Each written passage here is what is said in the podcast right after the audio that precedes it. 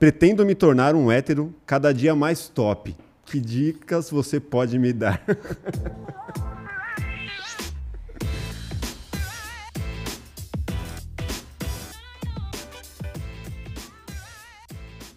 Fala galera, tudo bem com vocês? Meu nome é Carlos Mafia, estamos aqui em um novo episódio do Plugado Podcast, episódio 41. Hoje vamos falar sobre o universo masculino. Temos um cara aqui que é uma grande referência. Fala aí, Rafael. Pois é, galera. Você quer aprender como não ser um otário? Então aprende com esse cara aqui. E também tem umas coisas que a gente tem que rever enquanto homem, enquanto ser humano, que hoje aqui a gente vai aprender a como lidar com situações que se repetem, né? Comportamentos que se repetem, a gente não sabe nem da onde. Mas antes de mais nada, é importante que você se inscreva aqui no canal, que você ative o sininho para fortalecer, que esse vídeo chegue para o máximo de pessoas possíveis. Deixe seu like e um comentário. Quem que você quer ver no plugado, beleza? É isso. E eu tenho a grande honra de falar com o Ed, o manual do homem é... moderno. E aí, Fala aí, velho. Como é que vocês estão? Suave? Suavidade. Animal o seu conteúdo, muito bacana, gosto bastante. Eu acho que é um grande incentivo para a galera aí que quer realmente crescer, né? Se, se desenvolver como, como homem, como, como pessoa. Parabéns, velho. Animal. Obrigado, mano. Dá, dá um trampo para fazer. É. É. Toma umas broncas aí, segura uns BO, ouve uns machos reclamando às vezes, mas tamo aí. Você tá falando dos comentários? Cara, é, os comentários, a galera às vezes fica brava. Hate pra caralho. Cara, tem. É que hate às vezes ressoa mais alto, né? Uhum. Mas é é um pouquinho mais de ir contra. Às vezes ir na contramão, às vezes até falar um óbvio, sim, mas às vezes o óbvio pra gente parece ser muito. Pra algumas pessoas parece um absurdo, né? Sim. Então a gente tentar. Toca na ferida, né, mano? É, então às vezes a gente segura aí um, umas broncas, mas é legal pra caralho de fazer, a comunidade é muito irada, fazer conteúdo pra internet é divertido pra caralho. Começamos nosso podcast agora. Uh, nosso podcast vai fazer seis meses. Começamos a fazer ele agora três vezes por semana. É, meu. Já levou grandes nomes lá, né? Nossa estrutura, estamos trazendo uma galera irada, então tá sendo uma experiência muito foda. Então, Eu meu, vi o do Pondé, achei foda. Também. Pondé, legal pra caralho. E, e, começou a furar a bolha, então a gente tá começando a chegar umas pessoas que não conheciam nosso conteúdo antes. Então. É muito divertido, assim, cara. É muito divertido poder conversar, trocar ideia e chegar em pessoas diferentes e. E é isso, né, velho? Como chegou a ideia aí, pô, vou fazer um conteúdo pro, pro homem. E ainda chegar nesse termo, né? Homem moderno. Tipo, como que foi essa construção? Cara, a gente começou em 2012. Faz 10 anos. Caraca. Esse ano a gente completou 10 anos de manual. Começou porque eu tava de saco cheio do meu trampo. Então, eu trabalhava num, numa redação de um grande grupo de comunicação aqui do Brasil. E aí eu tava, tipo, muito de saco cheio. Uhum. Já era uma coisa que... É, era um lugar que você podia estar tá fazendo números, você podia estar tá fazendo audiência, você podia estar tá dando certo, você podia estar dando errado, meio que não importava para os caras, assim. Então era uma coisa meio. uma gestão super caótica, uma coisa horrível, assim, uma máquina de moer é, conteúdo e jornalista, assim. Sim. E no meio disso tudo eu consumia muito revista, né? Então eu lia muito VIP de Kill, Playboy. Eu lia Playboy, eu era das pessoas que realmente lia as entrevistas. Não era só as matérias. fotos, não, né, cara? Pô, cara, não, velho. Você separa Você era um ver... homem de conteúdo, era. Não, pior que não. Tipo, tinha umas gostosas que você fala, caralho, ah, Deus do céu. Tem como não ver. Mas chega uma hora que a mão cansa, né? O corinho tá ralado, né? Chega uma hora que você não, não tem mais o que você fazer, né? E uma coisa que eu gosto muito da Playboy, ou gostava, gostava né? né? É que ela tinha entrevistas maravilhosas. Tinha. Assim. Tinha as entrevistas se abrindo. Não sei se você chegou a ver ali na época, Máfia. Qual? Se abria a Playboy, assim, tinha aquelas páginas várias. no meio, que acho que tinha, até mudava de cor eram entrevistas fodidas, Sim. assim. Tanto que foram publicadas em livros depois. Até recomendo quem conseguir achar. Sim. Tem as melhores entrevistas da Playboy, que é um puta conteúdo. Só que como eu consumi esse conteúdo, que tinha para mim na época, que eu, que eu reconhecia, é que era um bagulho que era muito elitizado, assim. Então, cara, era muito para quem faz compra no Iguatemi. Sim. Sabe? Então, ah, você quer uma roupa pro verão? Compra um blazer. Mano, usa blazer no verão. Não, porque é um blazer de algodão egípcio que custa 10 mil reais. Sim.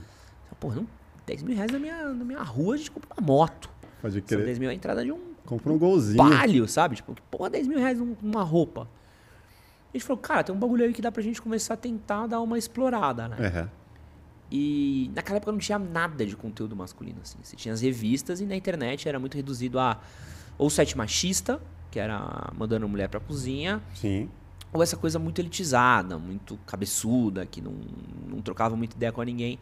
E aí, e aí eu tinha é, um camarada meu que trabalhava comigo na época, um, um outro camarada que trabalha comigo até hoje, que manjava de programação e tal. Eu falei, mano, vamos criar um bagulho pra gente falar com um público masculino. Uhum. E vambora, vamos ver como é que vai.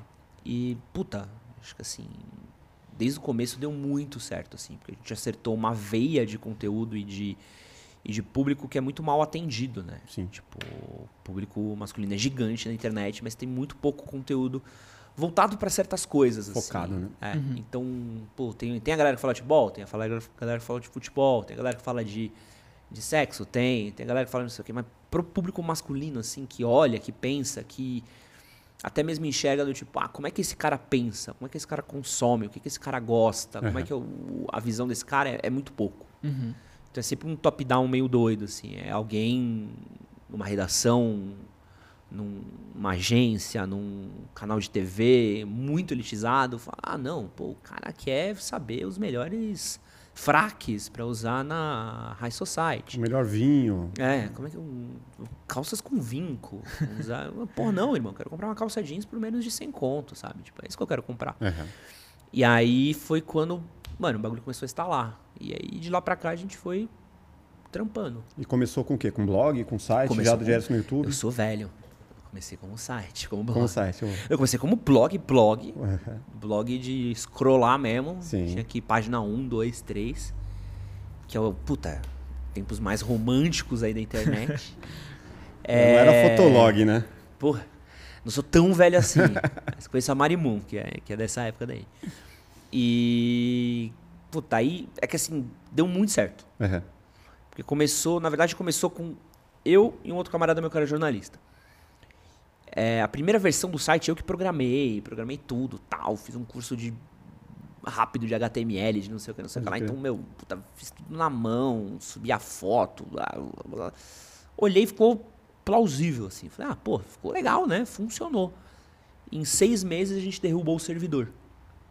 Porque a gente viralizou uma matéria que estourou, assim. Bah!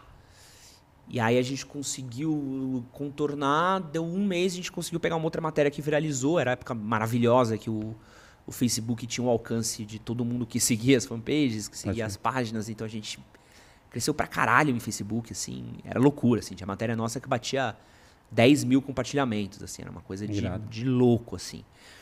E, e aí eu tinha esse outro cara que trabalhava com a gente, que era programador, falei, mano, preciso de um de alguém que segure a bomba aqui, mano, que a gente não tá conseguindo manter o, o, o site em pé. Tem um bom problema E aí aqui pra foi você que resolver. O, o Wesley Alves, que hoje é meu sócio, tá comigo, ele entrou na parada pra pra ajudar a gente nessa parte de programação. E aí a gente segurou, aí virou, cara, em menos de um ano virou um portalzinho, assim. Bem, bem enxuto, mas virou um portalzinho. E aí, puta, depois veio o Instagram, veio. o Mas aí nessa YouTube. época você já vendia o espaço publicitário ali dentro. Nada. Não? Nada, a gente até vendia, mas não dava dinheiro, né? Aham. Porque a gente foi ganhar dinheiro mesmo com o manual, a gente começou em 2012.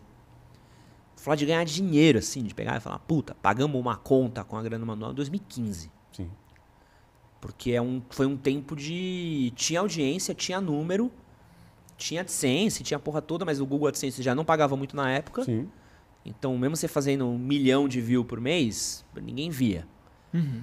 É, e, e marca para chegar no seu veículo, por mais que você tenha tal, a, a patotinha das agências de publicidade são muito fechadinhas. Sim, sim. Então, os caras anunciam em dois, três lugares, porque conhecem duas, três pessoas, porque é amigo de não sei o quê. E quando chega alguém novo, os caras olham e falam assim: ah, vamos ver ali o que, que é e quem sabe daqui um ano, É, dois vamos anos. esperar consolidar. É, vamos ver o que, que vai dar pra gente botar Sim. uma grana aí. E aí, meu, foi só em 2015 que a gente pegou e o projeto deu um, um estalo um pouquinho mais forte, assim, começou a, a dar uma atração de, de grana. Né? Aham. Mas e é, você falando, né, o tempo todo sobre, sobre como ser um homem moderno e tudo mais, cara, tipo, qual que é a, a formação para chegar nisso? Cara, tipo, onde me inspiro? Vem essa influência dos meus pais, dos meus amigos? Como que, como que é isso?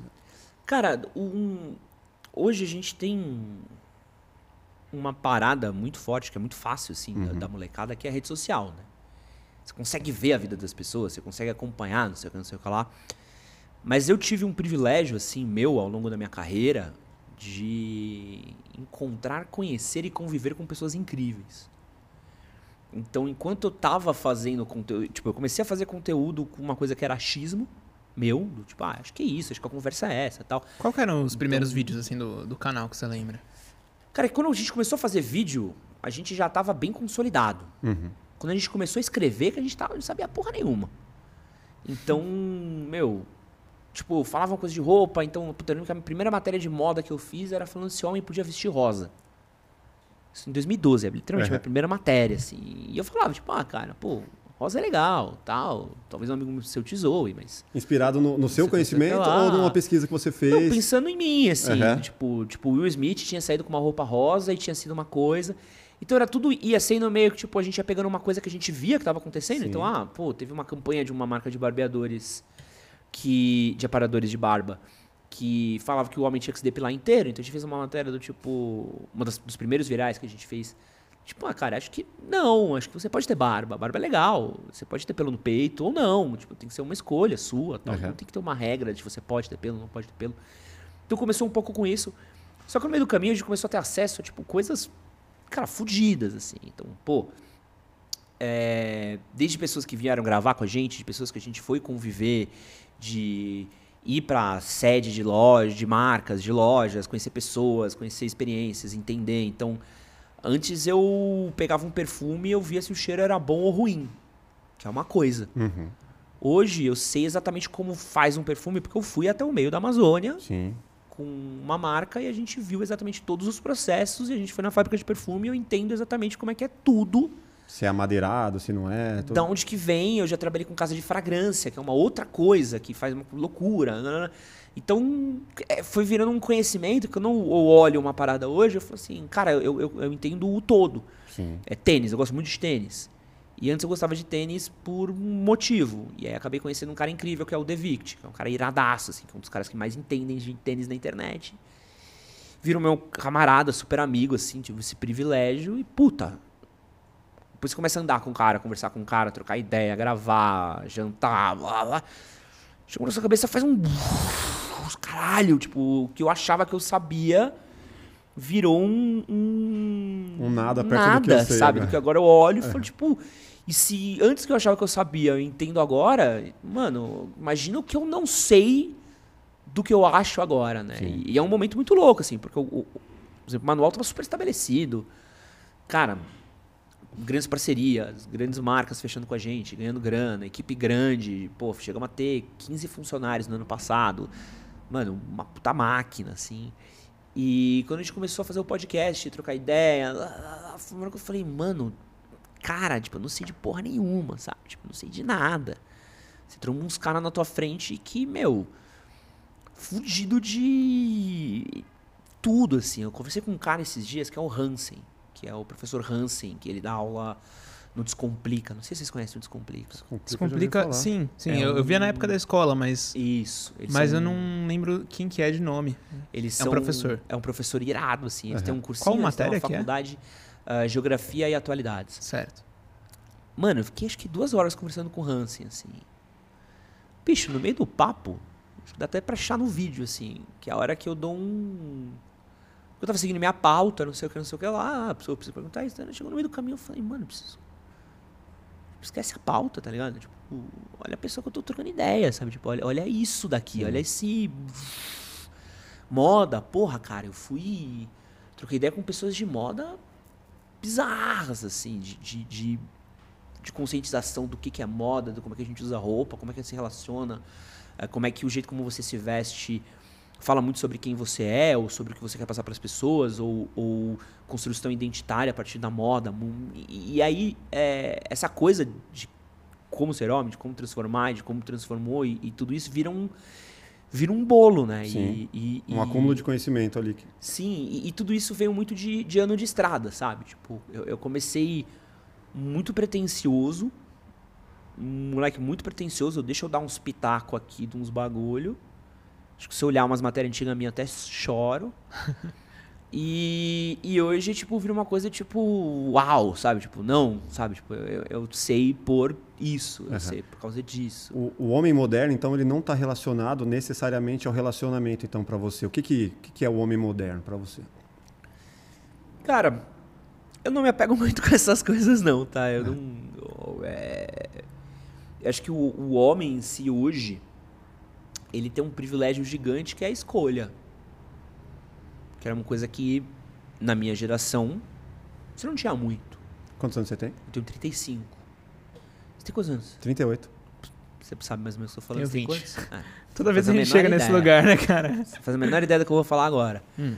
Mas quando você era moleque, cara, tinha uma coisa certa pra você fazer, pra você falar, Pra Certo. você ir, pra você se vestir. Senão você não era homem. Então, você curte futebol? Não. Viado.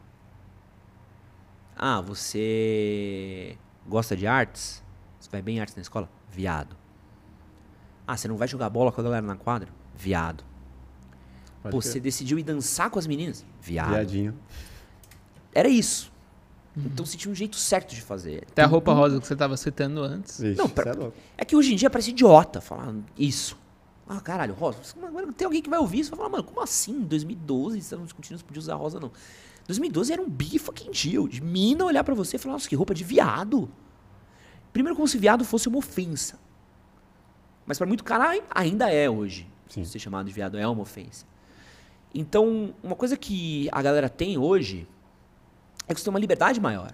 Há 20 anos atrás, quando eu tinha 15 anos, não tinha cultura de barbearia. Cara, seu cabelo era médio ou raspado. É isso, velho. Você vai lá, o cara tem uma tesoura, tem uma máquina. Corte quadrado. É. Bico de pato, essas porra, sabe? Tipo, o Ronaldinho, se tivesse doidão. É, mano, Ronaldo, Ronaldo, né? Na época era Ronaldinho pra nós.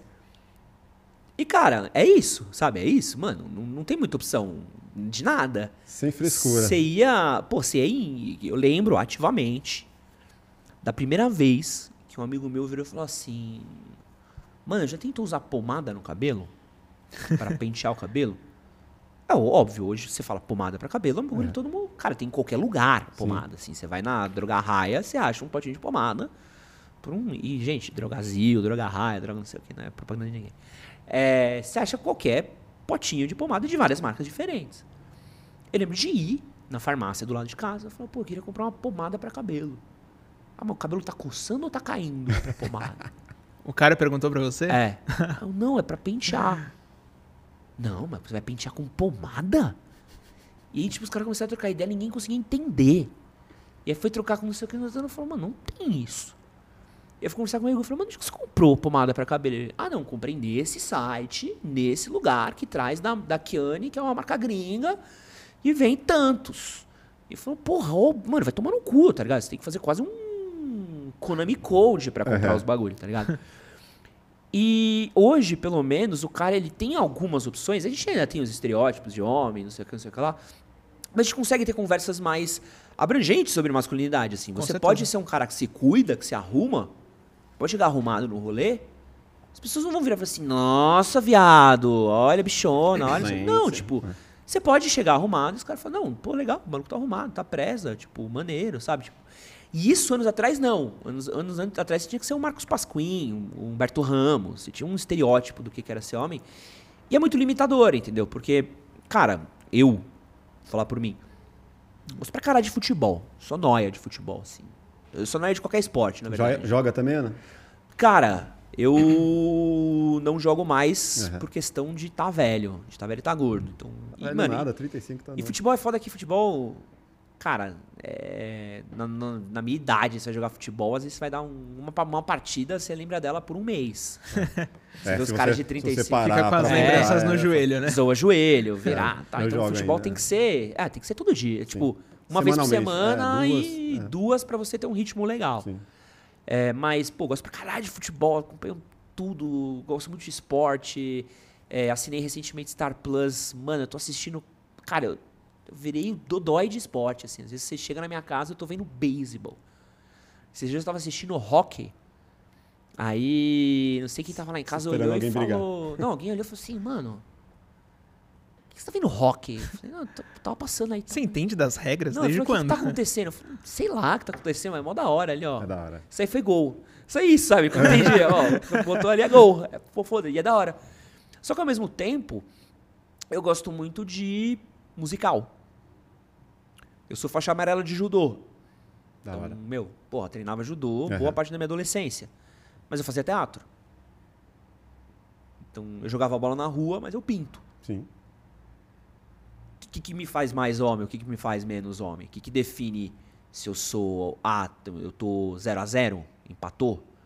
Então um anulou o outro? O que, que define o que, que não é? Não posso É, nem querer. um nem outro, né? E acho que hoje em dia a galera já tem um pouco mais de consciência disso. Tá, tá começando a caminhar para um outro caminho. É, a gente ainda tem muito problema de homofobia, muito problema de preconceito, muito machismo na sociedade. Mas pelo menos hoje você tem essa escolha e você pode fazer uns bagulho e não tem que Pode vir pelo menos gente te cobrando umas paradas que você fala, tipo, mano, só. Uhum. Mano, só me cuidei. Pode crer. Mano, você me fez lembrar de um negócio. Eu fui recentemente com um amigo dar um rolê de domingo no Ibirapuera e tal. Aí primeiro que eu já cheguei, tipo, ah, tipo assim, eu, eu tô procurando ter mais Galã? estilo. né? Chegou galã, Não, chegou cheguei bonito. estilo verão, pá, camisa. Agrediu a moda ou chegou. Não, não, cheguei suave. Tá. Não Aí é eu- aquela de maracujá, não, que você usa. Não, não, é aquela de goiaba. pô. De goiaba. Aí, não, era uma, era uma camisa, aquela que você fala que é do Agostinho Carrara. Pode crer. Bom, eu, eu gosto. Eu tenho uma de sushi, bonita. Ó, isso é legal, Sucesso. cara. Isso é, você tem que ter autoestima pra usar, na verdade, porque Porra. você tem que ter o equilíbrio. Se você Mas tá se eu pudesse, eu só bem, me vestia que nem o Agostinho. Não tinha. Ele gosta. tem que ser, né, meio vintage É, ali, não, meio... Se fosse uma opção minha. Aí, enfim, tava lá. Aí eu cheguei, assim, pra cumprimentar o brother, encontrei ele, ele falou, nossa, mano, pá, que fez aquele julgamento, assim, tipo, que gay, tá ligado? E aí de- eu falei, eu olhei pra ele e eu não falei nada, assim, mas eu, eu vi que o arquétipo do cara que normalmente fala isso é um cara que não tem estilo. É o cara comum. É o cara que você olha que ele compra um tênis aleatório, é uma. Tipo assim, não, não, não que precise necessariamente ter uma marca, mas que ele não se preocupa. É uma camisa lisa, é uma bermuda e tal. E aí, ele, ele- esse é o cara que julga quem tá buscando ter estilo, entendeu? Mas mesmo, cara, eu vejo que mudou muito, assim. Tem uma parada que eu gosto. Eu gosto muito de streetwear. Sim. Muito e eu legal. gosto de duas vertentes do streetwear. Eu gosto do streetwear, Skate. que é o streetwear elitizado, assim, que é a coisa que você vê de shopping, Uhum. de marca tal.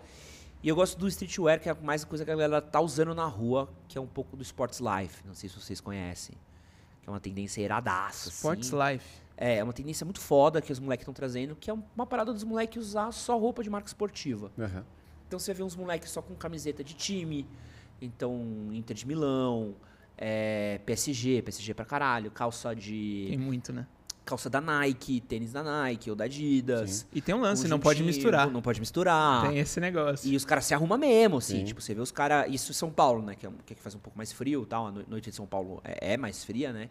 Corta-vento. É, o corta-vento. Você desce pro Rio, é Kenner no pé, é Berma da Nike, camiseta. Você vê ali uns Juliette no, na cara, bonezinho. Então você vê que os caras têm uma preocupação com o estilo, Sim. tem uma, uma preocupação identitária, uma coisa muito mais focada numa tribo, que é a tribo da galera do Sports Life. Uhum. E, e é muito. Os caras usam um tipo específico de Nike, isso é muito louco. Tipo, eles usam Nike TN, que é um Nike que normalmente tem uma bolha de ar um pouco maior, ele é um pouco Você tá mais do chave. tênis? O tênis. Ah, tá. É, é que o Nike TN é uma linha dentro da Nike, não é Aham. um, um tênis. Tá. Então eles têm um- uma preocupação. Tipo assim, os caras escolhem um tênis. Isso 20 anos atrás. É. Você fala, mano, você tá escolhendo tênisinho? Sabe? Você tá combinandinho Adidas Tem com que usar Nike, quichute. Sabe? Tipo, o homem All usa Star. coturno. E não, hoje em dia é uma coisa. Você vê uma, uma- essa coisa de vaidade muito forte ainda, mesmo num movimento que é um movimento muito específico de uma galera muito periférica, que, é, que cresce num contexto muito machista, é, muito opressor, um contexto que você olha e fala assim, ah, a galera não vai se preocupar com moda ali. Não, se preocupa pra caralho. Bastante. Hum, Às vezes até caralho. mais. É. Então, pô, cultura de barbearia de quebrada. Cara, cultura de barbearia de quebrada é um dos bagulhos mais irados que existe no Brasil. E que a gente respeita muito pouco, porque não tá na cabeça dos boys da Vila Olímpia, porque não tá no programa da Globo, porque não tá no, nos carinha bonitinho do BBB. Mas, mano, barbearia de quebrada no Brasil define corte de cabelo de cara milionário. Pode crer. Você olha pra ver o, o cara que corta o, o cabelo do Neymar, Do Neymar, é. é o. Narico. O Narico é um barbeiro fudido, cara. Fudido. Que ele é um, mano, um barbeiro lá de Santos, da, da quebrada de Santos. O cara é uma barbearia pequena, tal. Cortou o cabelo do Neymar. O cabelo do Neymar foi reproduzido no mundo inteiro, brother. Inteiro, inteiro, inteiro. E é uma preocupação de vaidade que a gente não tinha 20 anos atrás, Uhum. 30 anos atrás, menos ainda, 40 anos atrás, menos ainda. E é uma questão de vaidade que se tornou quase uma forma de expressão. E, e isso é do caralho, assim. Você pegar e falar é, num barbeiro, quero um corte americano, eu quero jaca, eu quero degradê, quero um disfarçado, não, eu quero meter um moicano, quero fazer um, é, um dread com um fade, com não sei o que, não sei o que lá. Isso é um privilégio que a minha geração não teve. É, no, no- no caso de futebol, muitas vezes até uns, uns comentaristas mais conservadores, os caras falam, tá vendo? 2002 ganhou a Copa, os caras não se preocupavam tanto com, esse- com o estilo, né? Ah, e aí os caras ficam colocando na balança, pô, será que os caras não estão superando ali essa preocupação com o estilo em relação ao que precisa ser jogado, que precisa...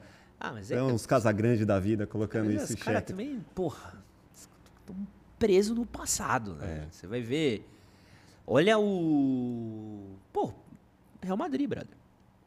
Chegou na final da Champions. Vê quantos moleque não tá com cabelo na régua. É, Vai ver se o Vini Júnior não tá com cabelinho cortado. Se não vai chegar na final com cabelinho cortado. é. Porra, Benzema. Cuida da barba. Você acha que não passa uns creminhos ali? Não rola um hidratante, um balme? Porra. Então é, é- é- é geracional, assim. É. Então é foda, assim, cara. São mudanças culturais que a galera às vezes não entende. Ou a gente, porque normalmente no dia a dia a gente não tá olhando pra isso. Sim. O Meu, meu trampo é esse. Meu trampo é olhar pra essas coisas que a gente tá usando no dia a dia, que a gente tá fazendo, que a gente tá trabalhando, entender como isso é, dita tendência, dita moda. Mas é muito diferente, cara. Eu lembro que a primeira vez que eu fui numa barbearia fazer a barba e cortar o cabelo foi em 2013. Que foi na barbearia 9 de julho, que é uma barbearia que tem aqui em São Paulo. E era super limitada, assim. Você tinha umas cinco barbearias em São Paulo. Essa Cavaleira, 9 de julho. Era super difícil. Você ia na 9, cara. Sem sacanagem. Os puta barbeiros. Os únicos, os únicos caras que faziam um degradê direito em São Paulo, em 2013. É. Você chegava na fila, tinha uma prancheta, que tu tinha que botar teu nome. Os caras atendiam por ordem de chegada. Tinha tipo uns 20 malucos na tua frente, assim. Então, mano, eu chegava, eu botava meu nome sabadão. Vai dar um rolê. Puta, morava perto da 9 lá na. Morava na Roosevelt, né? A 9 era na Augusta, subia, deixava o nome, pá. Ia comer. Mano, batia um rangão, PFzão, voltava, nada, tinha um sebo de gibi, ficava um sebo de gibi, voltava, tá. Ficava coisa de duas, três horas pra sair com degradê, porque eu falava, mano, aqui é o único lugar que tem um degradê. Mano, ontem eu, eu cortei o cabelo, cara, um- um- perto ali do, do Shopping Moca, no, num rolê ali na Pacheco Chaves, assim, uma barbearia de, de porta, assim. Mano, Aham. mano, paguei 20 conto. Um De bairro, né? lindo, cortezinho americano pica. Mudou, velho. Mudou, porque tem público. Porque o cara quer, o cara hoje em dia ele quer tá vaidoso, a- ele quer tá bem arrumado. A informação também, né? Então, assim, pô, internet, tudo se, é, se prolifera de uma forma mais rápida, né? Então, o cara vê lá um, pô, o corte do Neymar. Daqui a pouco tem 200 tutoriais de como fazer aquilo. E, e a informação vai mais rápido, né? E eu fico na, na, na, na- questão, assim, as mulheres de hoje em dia, né? Como elas veem, né? As, de hoje em dia, talvez elas nem tenham tanto relação com, com esse homem antigo de 20 anos atrás e tal sei lá, vamos pensar, pensar ali na nossa faixa etária. Como foi essa, essa mudança de, de visão do homem, você acha? Pra... Cara, eu acho que. Puta, é que quando a gente tá falando de Minas, a gente vai. é, tem que falar de um milhão de outras coisas, né? Eu sinto que as minas, elas. Tem um movimento muito forte delas de. Não consigo nem achar a palavra certa, mas é que seria o É. oposto de repressão. É tipo um. Mano, qual foi todo o bagulho que falaram que mulher não podia fazer? Pô, mulher não pode sentar de perna aberta, mulher não pode pegar vários caras, mulher não pode transar, mulher não Sim. pode falar alto, mulher não pode fazer isso e isso. Puta, não podia? Agora pode. Foda-se. Então as minas estão muito mais num momento de, de bah, se descobrir. Se Tocar libertar, então quero quero entender, pô, não pode, agora pode, quero fazer isso, quero fazer aquilo, quero ter uma carreira longa, não quero ter filho antes dos 30, é, pô, quero transar, quero transar, não quero transar, não quero transar, é, quero ficar com uma mina ou quero ficar com um cara, isso não me define quem eu sou. É, então tem uma coisa, quero me vestir assim, quero me vestir assado, quero me depilar, não quero me depilar, quero usar saia, não quero usar saia. Então eu sinto que as minas estão numa parada muito mais é, expoente, quase. E eu sinto que são jornadas muito diferentes, assim. Eu acho que a, a, a jornada das minas tá sendo um bagulho de dentro para fora. Quase, assim. Do tipo, cara, tudo que, coisas que eu guardei. Que eu Tudo reprimido que, ali, tá colocando pra fora. Aham. E acho que do homem tá sendo um pouco de fora para dentro, assim. Pô, eu ocupei todos esses espaços a vida inteira. E agora eu tô perdendo esses espaços. E eu preciso começar a cuidar um pouco mais de mim. Da minha psicologia, por exemplo. Coisa que não se falava também. Nada, É. nada. Porque o que está acontecendo também é quase uma dissonância, assim. Você para pra ver o, o homem moderno e a mulher moderna, até muito por causa de polarizações que a gente tem, ou tretas que a gente tem, ou momentos que a gente vive. E você deve sentir isso em qualquer roda de amigo seu. Parece às vezes que as pessoas estão em duas vibrações completamente diferentes, assim. Você vê as minas reclamando de uma coisa, os caras reclamando de outra, e você fala, mano, vocês não conversam. Sim. Sabe? Tipo, vocês não alinham as ideias. Então, é muito louco, assim, porque é um. Eu sinto que, ao mesmo tempo que as minas, de muitas formas, porra, gostam dessa vaidade, porque, pô, pelo amor de Deus, sabe? Tipo. Eu gosto de estar com uma mina arrumada, Sim, cheirosa, cheirosa. gostosa. Você olha e fala, caralho, mano, perfume bom, o que, que é isso? Tchu, tchu, pô, delícia, sabe? Tipo, as coisas que você olha e fala, legal. Sim. Pô, amor, fez, fez maquiagem, mexeu no cabelo, tá? É gostoso.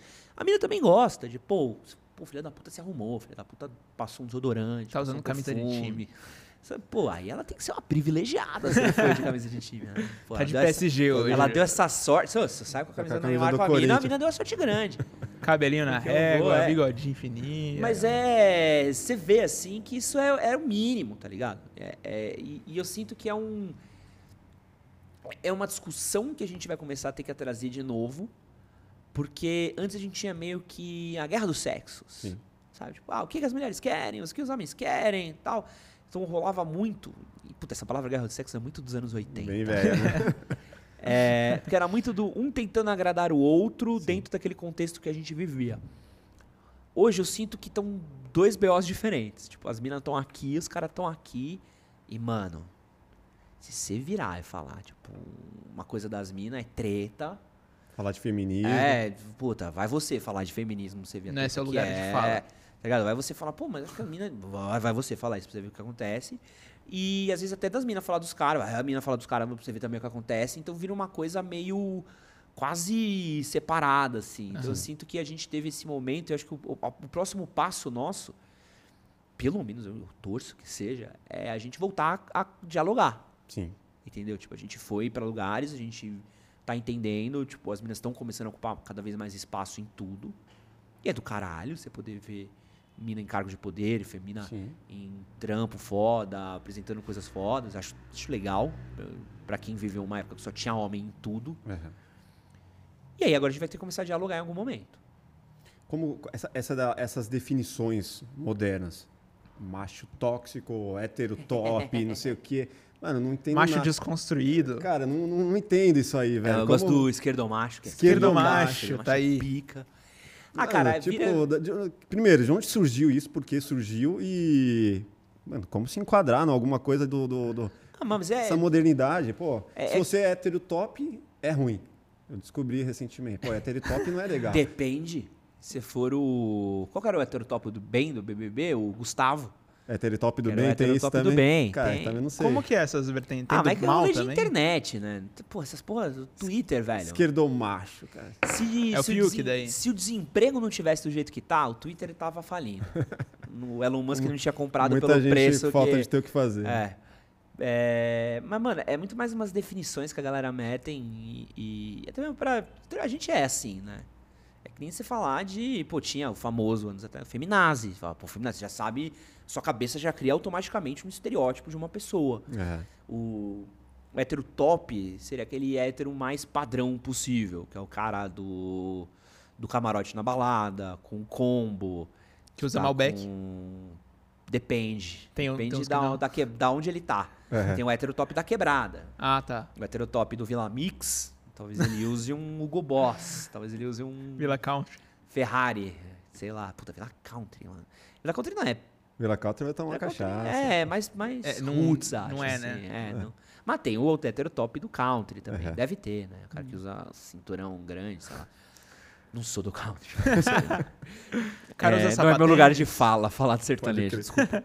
Perdão aí, toda a comunidade aí, country do Brasil. É, aí então esse cara que ele é muito o padrão do hétero, sabe? Que é o Porra, Marquinhos, meu, comprei um Camara, meu, pra nós beber uma champa, mano. Eu pedi o combo. Se liga que as minas estão vendo com a, com a velhinha que pisca, meu. Vai todo mundo parar pra olhar pra nós, mano. Eu já fico de olho pra chamar as minas aqui pro Camaras, que, mano, é jogo feito. Clássico. Você já. Cara, não conhece os caras assim, Maf? Vários, vários, vários. Porra, se falar heterotop, minha cabeça começa a fazer um. assim, exatamente. E esse é o rolê do cara, assim. Às Uhum. vezes você tá com um cara num sabadão de boa, mano. Tem sei muito lá. divorciado, assim, velho. É, e fala pro cara, mano, e aí, como é que você tá? Tal, ele, mano, eu tô de boa, mas e aí, mano, vamos pegar um Camaras hoje, meu? E aí o cara tá lá com o sapatênis dele, com camisa polo, Relógio. reloginho dele ali, caro pra caralho. Então, esse seria o heterotop Pode aí, padrão. O que seria o esquerdo macho, isso é incrível. Que é o cara desconstruidão, que é desconstruidão pra pegar mulher, mas é um bosta. Então, tipo, pensa que é o cara que é um machistão, É. e aí, sei lá, ele, meu, Define o desconstruído, que eu acho que tem gente que ainda não entendeu porra, aí também. fudeu. Ah, um cara É, desconstruído é, tipo, é liberal. o cara cara- mais do tipo, meu, pô, sou super a favor da liberdade sexual das mulheres, Aham. meu. Sou assim, posso tirar umas fotos sua pelada? tipo, esse seria o esquerdo macho, tá ligado? Que é o cara do. Meu, tem que ser as minas no poder, cara. Mas cala a boca aí que eu tô falando, tá? Então é uma coisa meio. O cara ele tem um discurso super progressista, mas você olha e fala, tipo, mano. Tipo, as. As, As atitudes não as correspondem. não. Aham. Que outro que tem? Esquerdo macho, heterotop. E o tóxico lá, o que, que é tóxico? O macho tóxico. Ah, é, é o cara que é escrotão, né? Tipo, mina, ah. Meu, acho que você não deveria fazer até coisa. Cala a boca e vai pra cozinha, meu. Sabe? Tipo, a mulher não tinha que falar nada. Moda antiga, né? É, já é um cara que é um pouco mais, mais escrotão, assim. Então. Uhum. Mas todas essas coisas de. Mano, Coisinha de internet também, né? brother, jogou uma carteira de trabalho no Twitter. Você afasta ali. Posta uma vaga de emprego É, lá. pô. Teria resolvido metade desses apelidos aí que a galera dá. Pode Cara, eu lembrei de uma coisa também. Nesse mesmo rolê que eu tava falando do, do Ibirapuera, a gente tava lá andando e tal, a gente olhou e tinha um carro que era. Esses carros. Híbrido, acho que era elétrico, elétrico. elétrico, elétrico. Só que era um carro rosa. E a gente olhando assim, nossa, mano, mó bonito carros, né? Aí o mesmo cara falou assim: ah, não, mas é rosinha, não teria. Aí eu fiquei pensando, o que que se passa na cabeça desse ser humano? A partir do momento que você entra num carro que é rosa, você automaticamente gosta de homem. Sente que é- atração por homem. Qual que é o nome daquela marca? Que quando você vende muito, você ganha Mary um carro. Kay. Mary Mary Kay. Que tem que usar carro rosa também. Porra, mano, vai que Não, a você tem pessoa que ser trabalha top, na Mary você tem Kay. que ser top pra Você ganhar sabia um dessa carro brisa? rosa. Sabia. Se você é pica na Mary Kay, você ganha um caso, cara rosa, mano. E- É. E as minas, tipo, Eu Tá, conheço os caras pessoas, também, é. olha e fala, mano, dá vida, velho. Fala, pô, quero meu carro rosa, mano. É, ah, tem. Mas isso é muito. Cara, tem, tem a do Polo. Você tá falando do carro rosa, você, né, você é novo. Você- puta, essa porra é antiga. Você, a nova é a do Polo. Vocês já nova viram é a do do Polo? Polo, Já. qual é que é? Só vem isso agora nos grupos de Porra, futebol, velho. grupo, não é? Cara, É recente essa parada? É. Não você não sabe por quê? Talvez eu saiba, não sei do que vocês estão falando É também. a coisa mais idiota do universo e a coisa mais de homem do universo. E mostra que a gente evoluiu, mas nem tanto. Uhum. É, Polo fez um comercial de carro Tá. com um casal de homens gays. Hum. Até aí, legal. A gente já teve um milhão de comerciais de carros Uhum. e de, de- de outras coisas, perfume lá com um casal de homem gay, beleza. Mas homem, precisa muito mostrar que ele é homem. E aí o que acontece? Tem um casal gay dirigindo polo e virou uma, uma zoeira entre os caras. Falam assim, ó, hum, esse aí dirige polo, hein? Já era, você não pode aí é um comprar cara polo. que dirige polo. É. E aí você tem um polo, você aí, ó, ó o cara do comercial. Então, sabe, o WhatsApp é só piada com o polo. E e a Aí relaciona. Polo e São Paulino. e É, aí um não, corintiano que tá zoando São Paulino com Gaúcho, polo. ah, o gaúcho de polo, É. ah, não sei o quê, o Fluminense de polo. Então é um. É esse- mais um desses estereótipos, assim. São, Aham. são coisas que eu acho que assim, hoje está melhorando um pouco. Porque a gente, pelo menos, consegue entender o nível da idiotice. Sim. Antes era meio que disseminado, assim. Antes era meio, tipo... Tem uns caras que não entendem ainda, É. né, velho? Então, hoje em dia os caras não entendem. É. Mas você consegue olhar e falar assim, eu consigo olhar umas certas bolhas que eu convivo e falar Uhum. assim, não entendo exatamente de onde vem essa galera, qual que é o papo dessa galera, e, mano, entendo como que eles vieram parar aqui, Sim. nesse papo. Claro. Antes, isso era uma piada que passava na novela. Pode crer. Antes essa era a piada do Cacete e Planeta com horário nobre, 40 pontos de bope. Sim. Sabe? Então, antes isso daí não era uma piada de um grupo do WhatsApp, uma Sim. coisa mais underground. Fechadinha ali. certeza. Nananana. Antes não, antes era a piada, assim. Você pegava. Porra, aqui é um personagem mais estereótipo, mais. é, é, é, quase contraproducente do que o Cro. Pode crer. Porra, que é o gay mais estereotipado de todos. Super afetado, que é a bicha má, vilã, que é ruim, maldosa, que quer acabar com a mulher, e não sei o que. Tipo, pô, cara, é muito. É isso. Antes era isso. Hoje você já consegue ter outras visões mais legais em rede nacional, tipo o Gil do Vigor, que é um puta cara inteligente, que é um cara que também é afetado de certa forma, mas é um cara muito engraçado, que você consegue gostar, ele tem as loucuras dele ali, completamente alucinado, mas tem uma inteligência sem tamanho, sabe?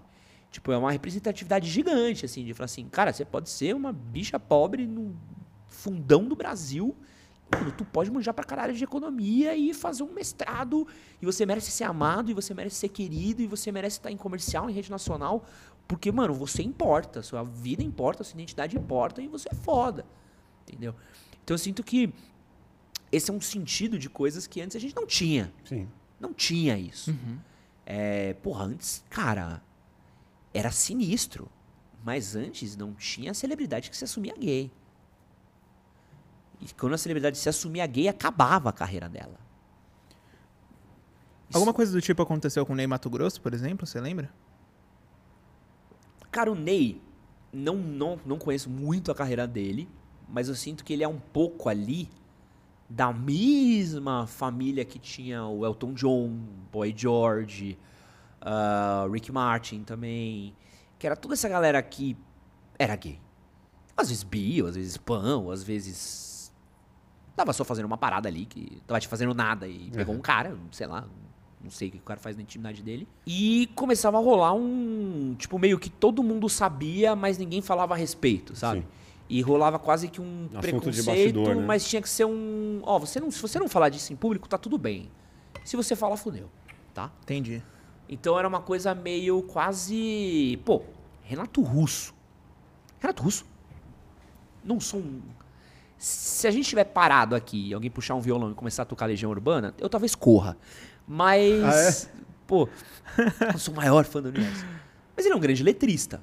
Com certeza. É um grande letrista. Então você vê que é um cara que é, um- é- é de muita importância para a música nacional brasileira, é de muita importância para o rock nacional. Ele é um cara que faz parte de um movimento ali que ele é gigantesco, gigantesco, assim. Cara, a gente não tem como a gente não falar da importância do cara pra música, sabe? Quando ele toca Meninos e Meninas, pela primeira vez, isso gera um buzz do tipo, caralho, o cara tá em rede nacional assumindo que é viado. Que absurdo. E você pegar umas notícias atrás, de anos atrás, você vê que foi uma polêmica do caralho. Tipo, mas, mas pode tocar meninos e meninas no Jornal Nacional? Mas pode fazer isso daqui? E era uma polêmica absurda, sabe? Do tipo, o cara tá falando que ele beijou uma minha mulher. Como assim ele beijou uma minha mulher? Que que é isso? Sabe? Então, é, Que é pouca um- vergonha, né? Como pode? é, é, a gente tá anos à frente, assim. O cara tá reclamando do carro rosa. Eu tenho gente que você fala assim, mano, tem um carro rosa ali. O cara, porra, obrigado, quero. Foda-se que é rosa. Eu também não tava nem É, aí se fosse Sabe? meu. É, é, que acho que 20, 30 anos atrás o cara preferia andar a pé do que Sim. andar de carro rosa. Hoje eu já sinto, você que tá vendo esse vídeo daqui, se tivesse um carro rosa, você não pegava? Eu falo, Porra, Mas você não acha que isso também mostra muito a respeito da fragilidade do próprio cara?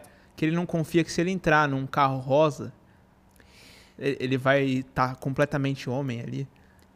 tá, eu posso entrar numa brisa muito chata? Cara, Com vontade. Tá, é, é a brisa mais chata do universo. Quando a gente tá falando de masculinidade, muitas das vezes a gente tá falando de construção de símbolos. E até mesmo quando a gente está falando de feminilidade, mulher e tal, a gente tá falando de símbolos.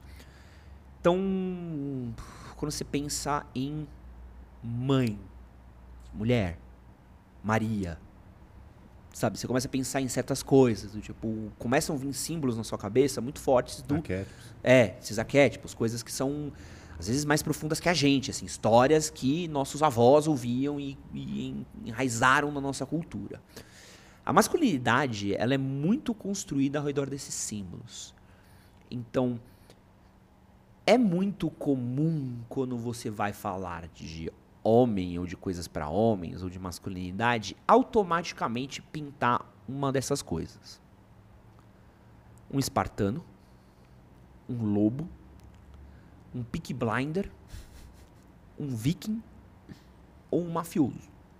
Típico dos caras do marketing digital. Aí, Ó, o mafioso. clássico, clássico. Você, o cara mais preguiçoso do mundo. Você quer falar com homem, mete um pick blinder, mete um viking, sabe? Mete um... Nem pra ser uns bagulho maneiro, tipo um romano, um, um samurai, não. Tem que ser um viking. Às vezes até deixa um samurai passar, um, fala, pô, mas isso foi um guerreiro da Macedônia. Fala, não, esses caras não sabem o que é, volta, volta, sabe? Então, por quê? Porque a masculinidade ela sempre foi muito associada a esses símbolos. E aí, eles tentam, a gente tenta expressar ser homem muito através das- desses símbolos que expressam, em muitas das vezes, em cada um desses que eu acabei citando, coisas como força, poder, eh, dominância, Autonomia. é, um estoicismo exagerado. Então são alguns signos quase que subliminares que a gente associa a questões de masculinidade. E a gente sempre associa isso para um lado muito mais voltado à violência ou à não aceitação é, da agressão do outro do que para a construção de coisas positivas. Porque a violência do homem agride ela não protege, porque quem protege é a mãe, é a mulher. Então é quase como se a gente botasse tudo em esferas antagônicas, assim. Tem toda uma vertente antropológica falar disso, tem toda uma vertente da galera que fala do polo masculino, polo feminino, blá blá blá blá blá blá blá. Beleza. Quando a gente tá falando de masculinidade frágil, é o cara que acredita que a masculinidade dele, o ato dele ser homem, não é expressado através da vivência das atitudes, das ideias, do, da coerência dele, do que ele é, mas sim de como ele representa esses símbolos que ele tem na cabeça dele. Então, pô, eu não posso vestir um, um titi de balé, porque isso é coisa de viado. Eu não posso pôr rosa, porque isso é coisa de viado. Eu não posso dançar, porque isso é coisa de viado. Eu não posso andar de carro rosa, porque isso é coisa de viado. Porque na cabeça dele, esses símbolos tiram essa coisa maior que é a masculinidade dele. Então é Sim. isso que a gente está falando de masculinidade frágil, é isso, é essa preconcepção quase é, é, subliminar do que, que é a masculinidade, que ela não necessariamente implica coisas como você não ter pau. E, e é difícil você definir o que, que é ser homem, num geral. O que, que é ser homem? Ter pinto, não ter pinto? É, pô, beleza, tem pinto, é homem, beleza. Mas e se eu danço balé e beijo outros homens? Eu não sou mais homem? Ou sou menos homem? Qual categoria de homem que eu sou? Então isso entra em outras construções e outras ideias muito loucas, assim, que acho que tem pessoas muito mais talentosas que eu e muito mais esclarecidas para falar sobre isso. Essa questão da masculinidade frágil é muito mais de você deixar que uma coisa simples Uhum. defina quem você é. Sim.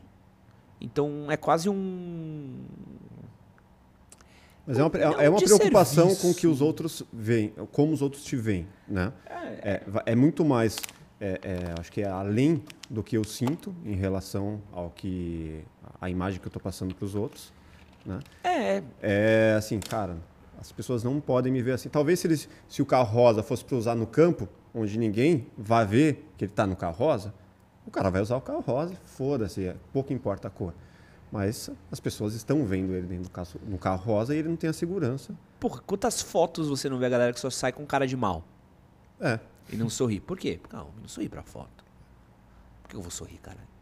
zoada. Sabe, faz cara de mal, sabe? Tipo, fecha a cara. É. Ou você chega num rolê, automaticamente tá aqui, ó tenho vários amigos, quase exatamente isso aqui, ó.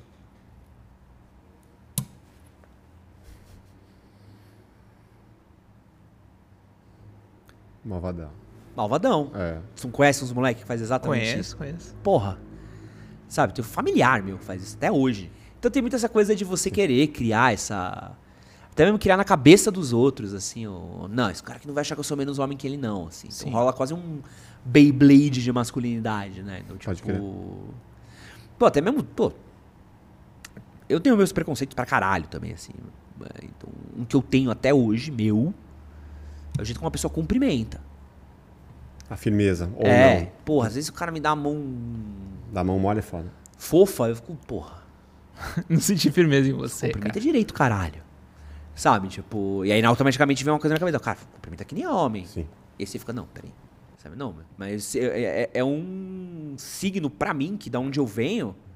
Cara, tu não cumprimenta como um fofo. Sim. Acho que foi aula número Mas um. é o que você falou agora há pouco, né? Quase que um chip que já colocaram É. na nossa cabeça. Não, isso, puta, aprendi com, sei lá, 5 anos de idade. Eu É. chegava com meus familiares, mano, você dá a mão. Dá a mão, olha no olho, É. fala se tá tudo bem. E aí falando, tá com a mão fofa. Com 5 anos de idade, caralho. Você não. Mano, com 5 anos você nem aperta nada direito, sabe? Você aperta os seus Lego. Se der sorte de ter Lego, sabe? Uhum. É, e aí é uma coisa meio que tá até hoje, tá? Isso aí é o meu. E é bizarro, assim, que é um bagulho que eu falo, mano, preciso parar de pensar isso, tá ligado? Mas é um bagulho que até hoje Natural. tem natural na minha cabeça. O cara cumprimenta, cumprimenta de mão fofa, eu já fico tipo. Porra, sabe? Ô, ô, Ed, é, recentemente eu fui numa palestra de um amigo que ele é obstetra e também é ginecologista. E ele tava falando pra pra pessoas jovens e tal, a maioria do público ali mais jovem, e ele falou uma coisa assim: é, eu lido diversas vezes com, com pessoas que, que trazem esse assunto de você tava falando, né? O que, que define de ser homem e o que, que não é homem e tudo mais. É, pessoas que hoje dizem que a- o homem é uma construção social e que não se nasce homem. Você se transforma depois porque a sociedade te fez se tornar um homem. E ele diz assim: não. Segundo a biologia, eu trabalho com isso. Você pode perguntar isso para qualquer médico, se nasce homem ou se nasce mulher.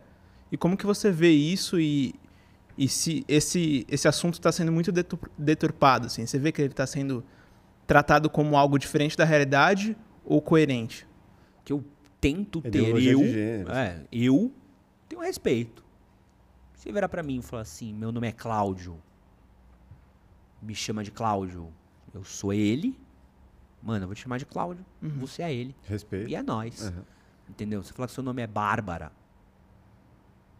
Você parece Cláudio, mas seu, seu nome é Bárbara. E eu te chamo de ela, mano, eu vou te chamar de Bárbara. E você é ela. É assim que eu te respeito? Beleza. Do mesmo jeito que eu vou querer atitude de respeito sua comigo. E é nós. Tem uma galera que até chega a zoar, né? Eu já vi pessoas falando assim: ah tá, mas agora o cara vai falar que ele é um ornitorrinco e, e a partir desse momento eu tenho que tratar ele como um ornitorrinco? Como que é isso? Ah, mano, eu não. Puta, eu. A gente tem alguns seguidores que são homem trans, eu, puta, acolho. Eu sei como é que deve ser o BO dessa galera. Tipo, tem uma dimensão. Quer dizer, eu sei. Eu não tenho nem ideia. Uhum. Tenho empatia. Imagina, né? É, eu tenho empatia, só isso. Então, mano, deve ser o cara que foi zoado a vida inteira, deve ser o cara que foi perseguido a vida inteira, deve ser o cara que foi criticado a vida inteira. Então, mano, se eu pudesse a pessoa que trata ela um pouquinho bem, ou ele um pouquinho bem, ou qualquer coisa que ele Exato. identifique, Concordo. mano, é isso. Ma- Mas é sensível, né? Porque tem pessoas que têm muita dificuldade de. Eu me vejo um pouco ainda tendo que quebrar essa dificuldade. E quando a pessoa fala que ela. Fala umas coisas que são. Sei lá. Tipo, é como se. Às vezes, às vezes, na cabeça das pessoas, pode ser como se a pessoa pegasse essa caneca e falasse assim: Isso aqui é. Sei lá, um computador. E eu vou falar: Não, isso não é um computador. Mas você quer que eu chame isso aqui de computador, mas não é um computador. E aí, como que quebra isso, entendeu? Cara, Ah, não se quebra, eu eu acho. não sei. Eu... Por que quebrar? Primeira vez que me mostraram um teclado sem um um celular sem teclado, eu pensei, que merda.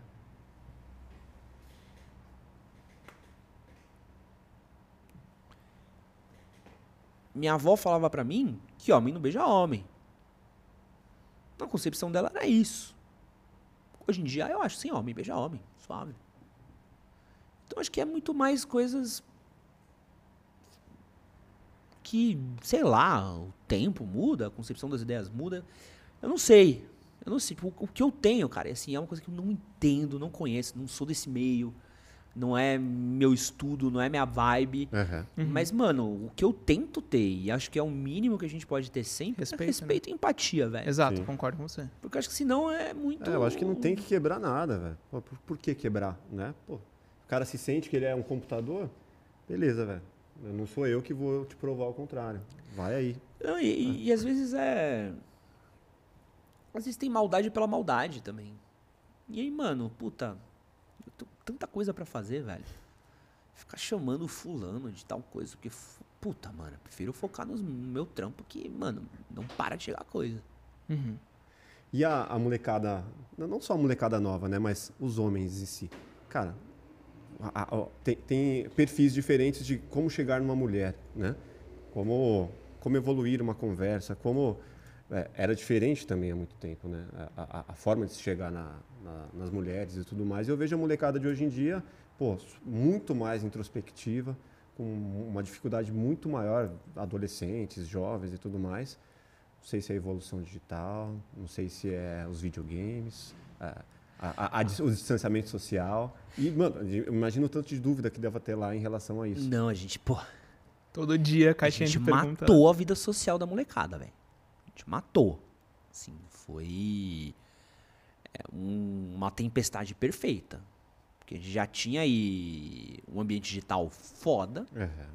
Então a gente tinha WhatsApp, Telegram, Discord, Reddit, 4chan. Então já era um lugar que a galera já meio que entrava e já tava ali. Aí, puta, pega um videogame, um Fortnite, um LoL, um Dota, bah, bah, bah, bah, bah, bah.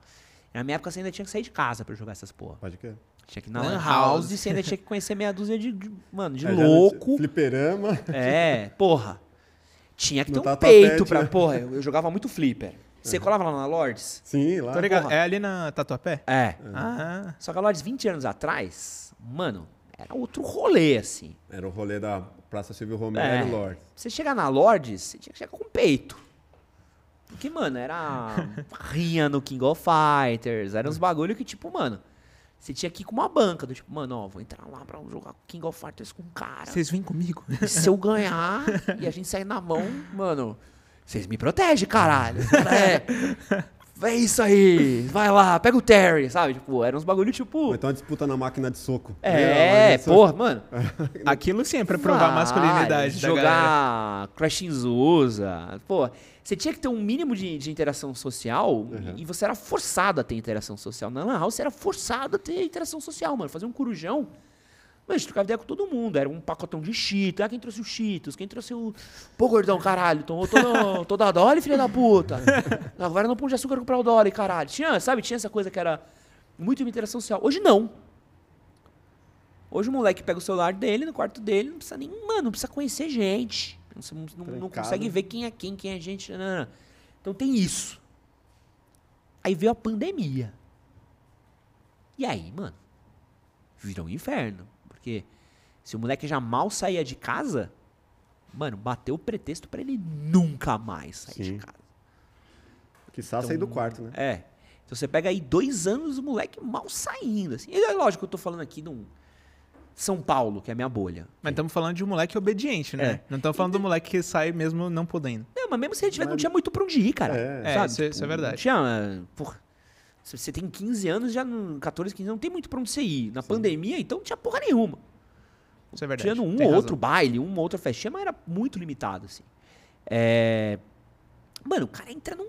Pum, o cara perdeu o, o- o- o contato. Sim. E você tá num ambiente de internet, que é todo mundo contra todo mundo, tudo muito extremista. Você abre o Twitter, que parece que só tem todo mundo falando mal de homem. Você tá num momento que nessa caminhada aí feminista é, tá se criando esse holofote em cima de atitudes erradas de homens, coisas que aconteceram, então parece que é o tempo todo está todo mundo contra os homens. O moleque cria um caralho, não posso fazer nada, não posso falar nada, não posso chegar a nada, não posso não sei o quê. pá, pá, pá, pá, pá, Medo de chegar na mina e ela chamar ele de machista, É, e- falar que ele, sei lá, e eram umas coisas que. 20 anos atrás, mano, você tava no corre. Sabe? Tipo, 20 anos atrás você tava. Mano, uma festinha de 15 anos. uma mina, um cara, Sim. tava na escola, Uma um micareta, cara, festinha. Ah, o pagode. É, cada você um ia- tinha, meu, fazer o social depois da aula, do tipo, ah, vai todo mundo na casa da- do fulano, vamos. Aí tinha cinco meninos, cinco meninas, você ouvia um papo, conversava. Eu lembro dos meus primeiros anos de faculdade, é, minha sala tinha bastante mina, né? E, cara, era do caralho, assim, a gente sentava numa mesona, mano, sei lá, 10 moleque, 15 minas, assim. E, mano, puto, e as minas pá, pá, pá, pá, pá, falando, ah, porque eu peguei fulano, mas fulano fez isso, é uma merda. Não sei, mas por que isso é uma merda? Coisa de, caralho, mano, eu não sabia que as minas não gostavam disso. Então, sabe, tipo, ficava uma troca muito mais genuína que tava aqui no tete a tete. E hoje tudo é bolha. O moleque entra na bolha de Fortnite, entra na bolha de, de LOL, entra na bolha de, sei lá, ver vídeos do My Conquista. Ele fica numa bolha que ele não, não precisa interagir com uma mina. Ele não precisa sair da zona de conforto dele. Ele não precisa fazer nada. E, mano, o ser humano, por natureza, quer dizer preguiçoso pra caralho. Você quer o que é seguro, Sim. o que é confortável. O que é garantido. É. O que, que não vai te trazer perigo? Ah, então eu tô aqui. Chega lá na mina, puta. O medo da rejeição. Mas eu tenho que sair daqui? E se ela falar, eca, que nojo? E se ela não gostar de mim? E se ela me rejeitar? E se ela me zoar? E Se ela eu- nem for. Não, e tem o pior.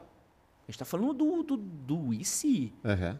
E aí tem o, tá, não, mas ela quer ficar com você. Mas se eu beijar mal? Se ela não gostar do meu pinto?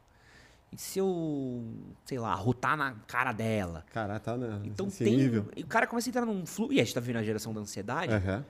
Então, uma geração, é, é uma tempestade perfeita pros caras não pegar mais mulher. Porque os caras entram numa noia gigante. E aí, meu, é, é- gera até quase uma dissonância. Porque um moleque que é um pouco mais desenrolado, cara dá baile. Porque as minas estão vindo com as ideias mais abertas, com a cabeça mais aberta, com uma percepção mais aberta, com muito menos noia, com muito menos neura. Porra, máfia. Deixa eu te falar um bagulho, mano. Que você vai se identificar pra caralho que você é da mesma época que eu. É. Tinha uma amiga minha, quando eu tinha 22 anos, isso no glorioso ano de 2010, sei lá, por aí. Que ela virava e ela falava assim: Mano, tô afim daquele cara, gosto muito daquele cara, tô com puta tesão nele. Tipo, pô, caralho, mano, então dá pra ele, porra. Não. Ele me levou pra sair apenas uma vez. Tem que ser na terceira. Você lembra dessa fita? Sim, não, não não. pode ser agora. Não, o que, que ele vai pensar primeira. de mim? É, por que que eu vou dar na primeira? Pô, já saí, mano, rolê do Tinder.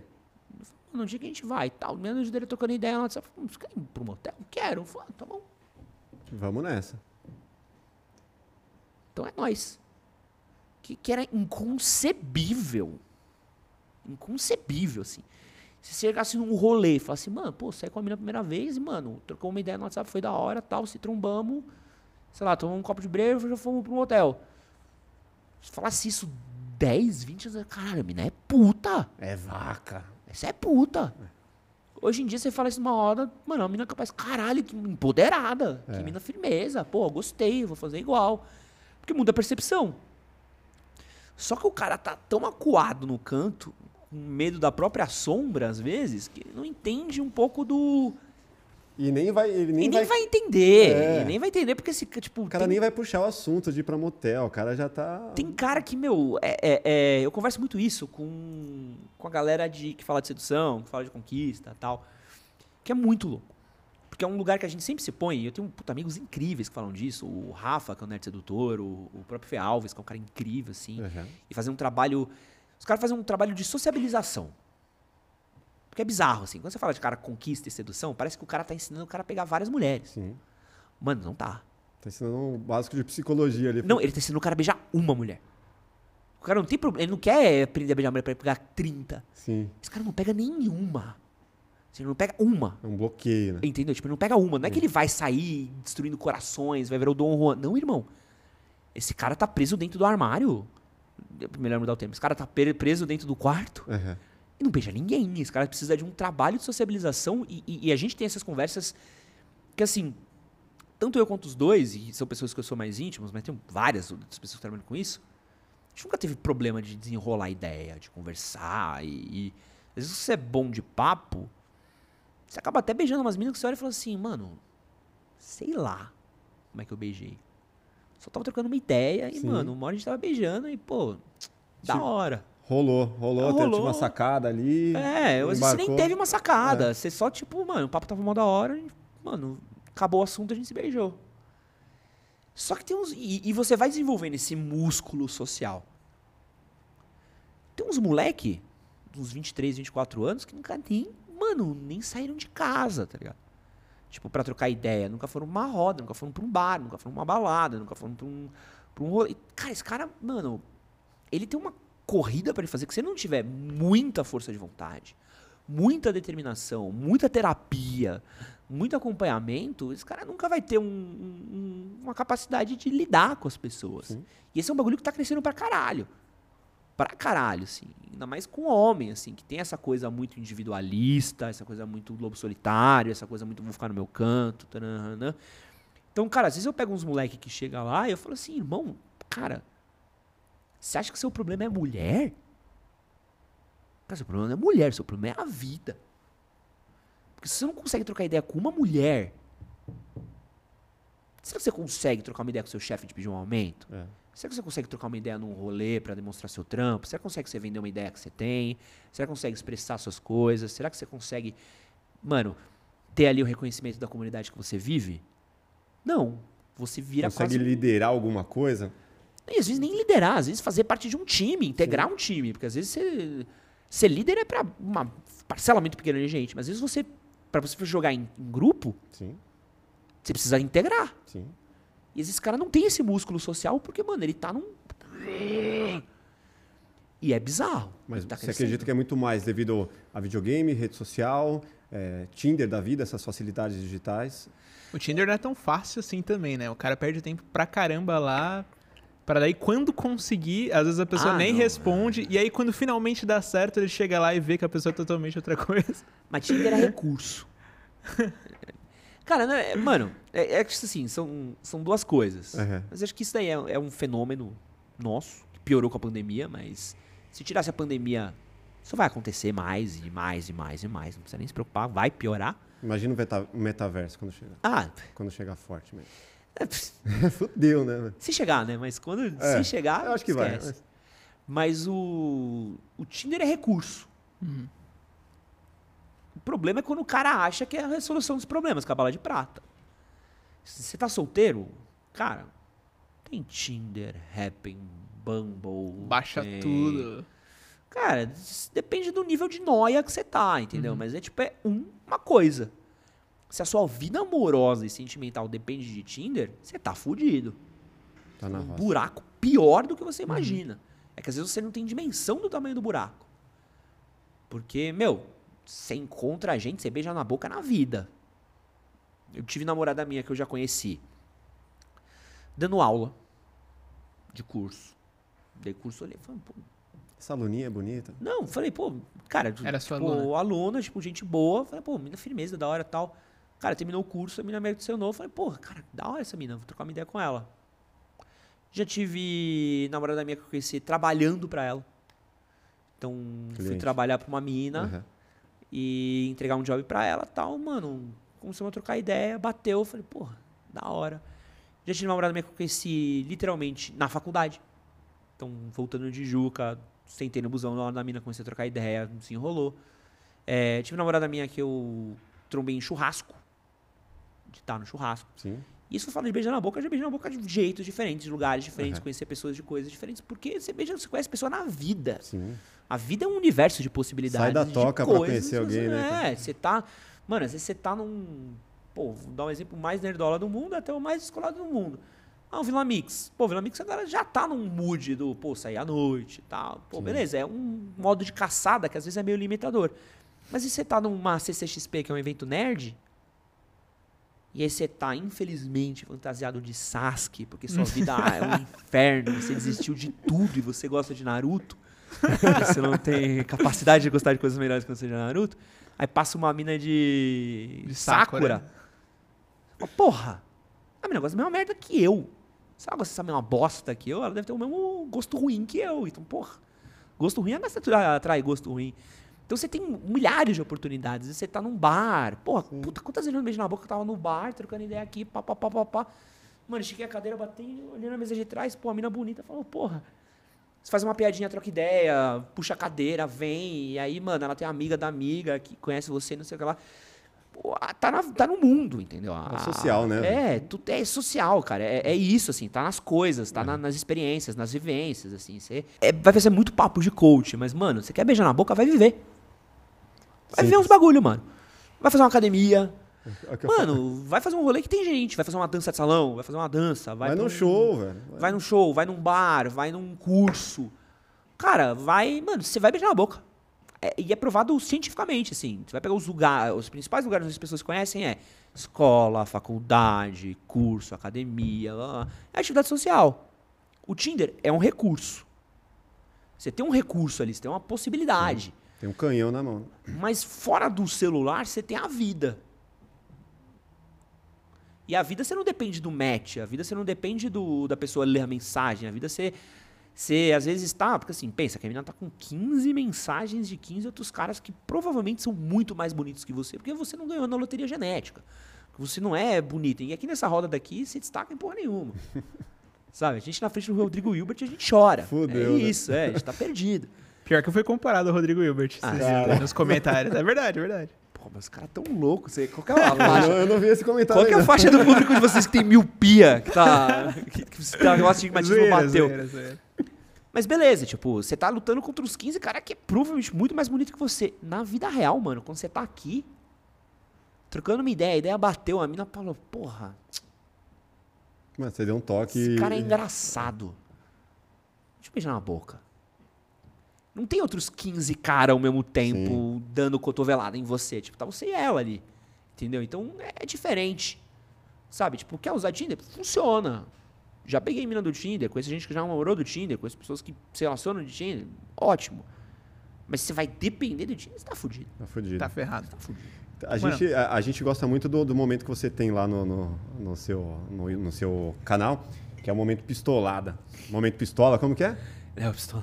Pistolada. A pistolada. Eu xingo os meninos um pouco. Cara, a gente separou umas perguntas que a Pô, galera por mandou. favor, por Anônimas, favor. anônimas. E, mano, Ah, porque é anônimo.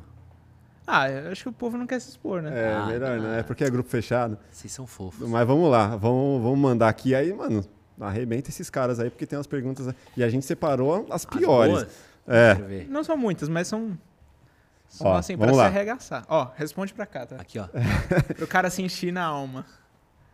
Cara, é, vamos lá. Pretendo me tornar um hétero cada dia mais top. Que dicas você pode me dar?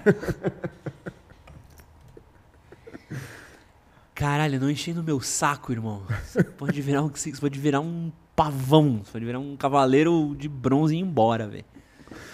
Mas, pô, eu não tenho preconceito com hétero top. Eu tenho preconceito com gente escrota. É. Que pode ser de qualquer vertente. Tem, Sim. porra, tem. Tem gente que é iluminada, desconstruída pra caralho. É pau no cu até não poder mais. Pode crer. Então, mano, você. Puta, você não enchendo meu saco, você dando seta na marginal.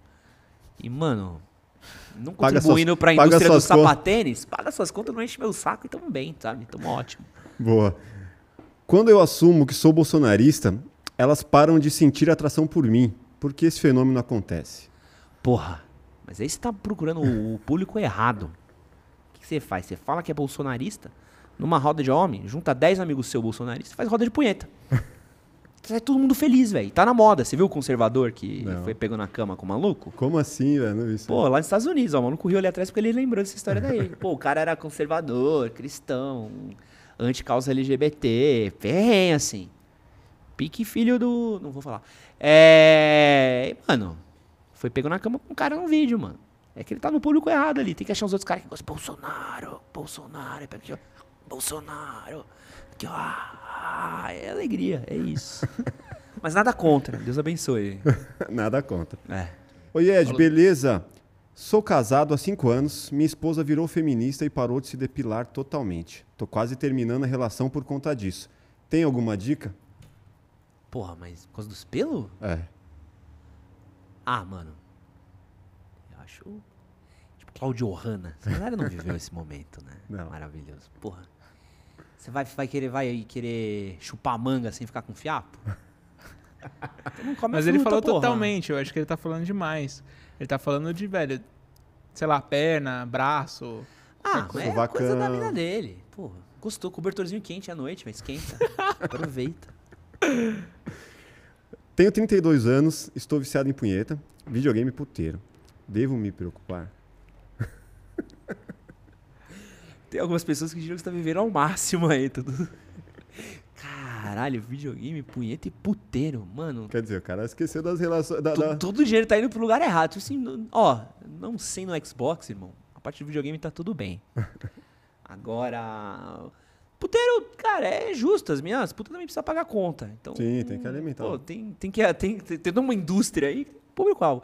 Agora, punheta também. Você tá ligado que tem essa fita dos moleques viciados em punheta, né? Sim, Pesado, pesado, Sim. pesado. Essa deixa que você pode cortar um pouco. Pô, o cara bate punheta e vai com puta. Pô, você tem a puta pra fazer punheta. É. Dinheiro muito mal gasto. É um na minha outro, é opinião. um É, ou outro, porra. né? Guarda a punheta pra puta. Você resolve um dos problemas. Tem que, e leva a puta pra jogar videogame com você. Pega, tipo. Tem uns motel que tem videogame. aham. Pô, o cara consegue juntar os três prazeres num só. E aí, sei lá, arranja um tempo pra fazer um EAD, fazer um curso. vai dar uma estudada. Porque pra aí. pagar esses vícios daí, mano, o cara vai precisar de um dinheiro, Tem que mano. ser boy. Porra. Dependendo do puteiro, irmão. Pode crer. Não sei se sou um hétero top, macho desconstruído, esquerdo macho. Como descobrir qual é a minha classificação? Um pouco daquilo que a gente falou, né? Tem um MTB pra fazer isso, certeza. MTB? Sabe aqueles cursinhos de MTB que chama? Não sei. Como que é? MBTI. MBTI? Eu só errei um pouco. MBTI. M- M- MBTI, acho que é mountain bike. É MBTI, deve ter um cursinho de MBTI pra fazer isso daí. Um Pra- espectro. BuzzFeed deve ter. Ah, jo- fala assim, joga nas suas redes sociais. Não, aí. BuzzFeed tem. Eu, ó, eu caso dezão aqui que Aham. o BuzzFeed tem um teste pra saber se você é heterotop ou macho escroto ou um esquerdo macho. Aí, ó. dezão. Que tem. Dez- Dezão aqui, ó. Quem Depois quiser já postar deixa o a link conta, aí, ó. Já deixa, depois, Deixa o põe link a- na descrição. Aqui, ó. Faça, descubra aí você Aí, ó. também. Faz o teste É. na descrição lá que a gente vai colocar. Um abraço pros nossos afiliados do BuzzFeed. Mano, você vê as perguntas da galera, velho, tipo, você fala, não, surreal, velho.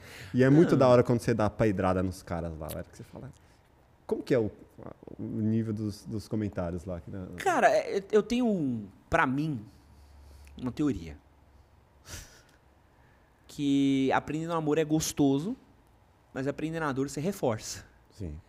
Então, às vezes, mano, tem uns tapa na cara que é pra você acordar na vida, velho. Você fala assim, mano, se você não aprendeu com isso, você não aprende com mais nada.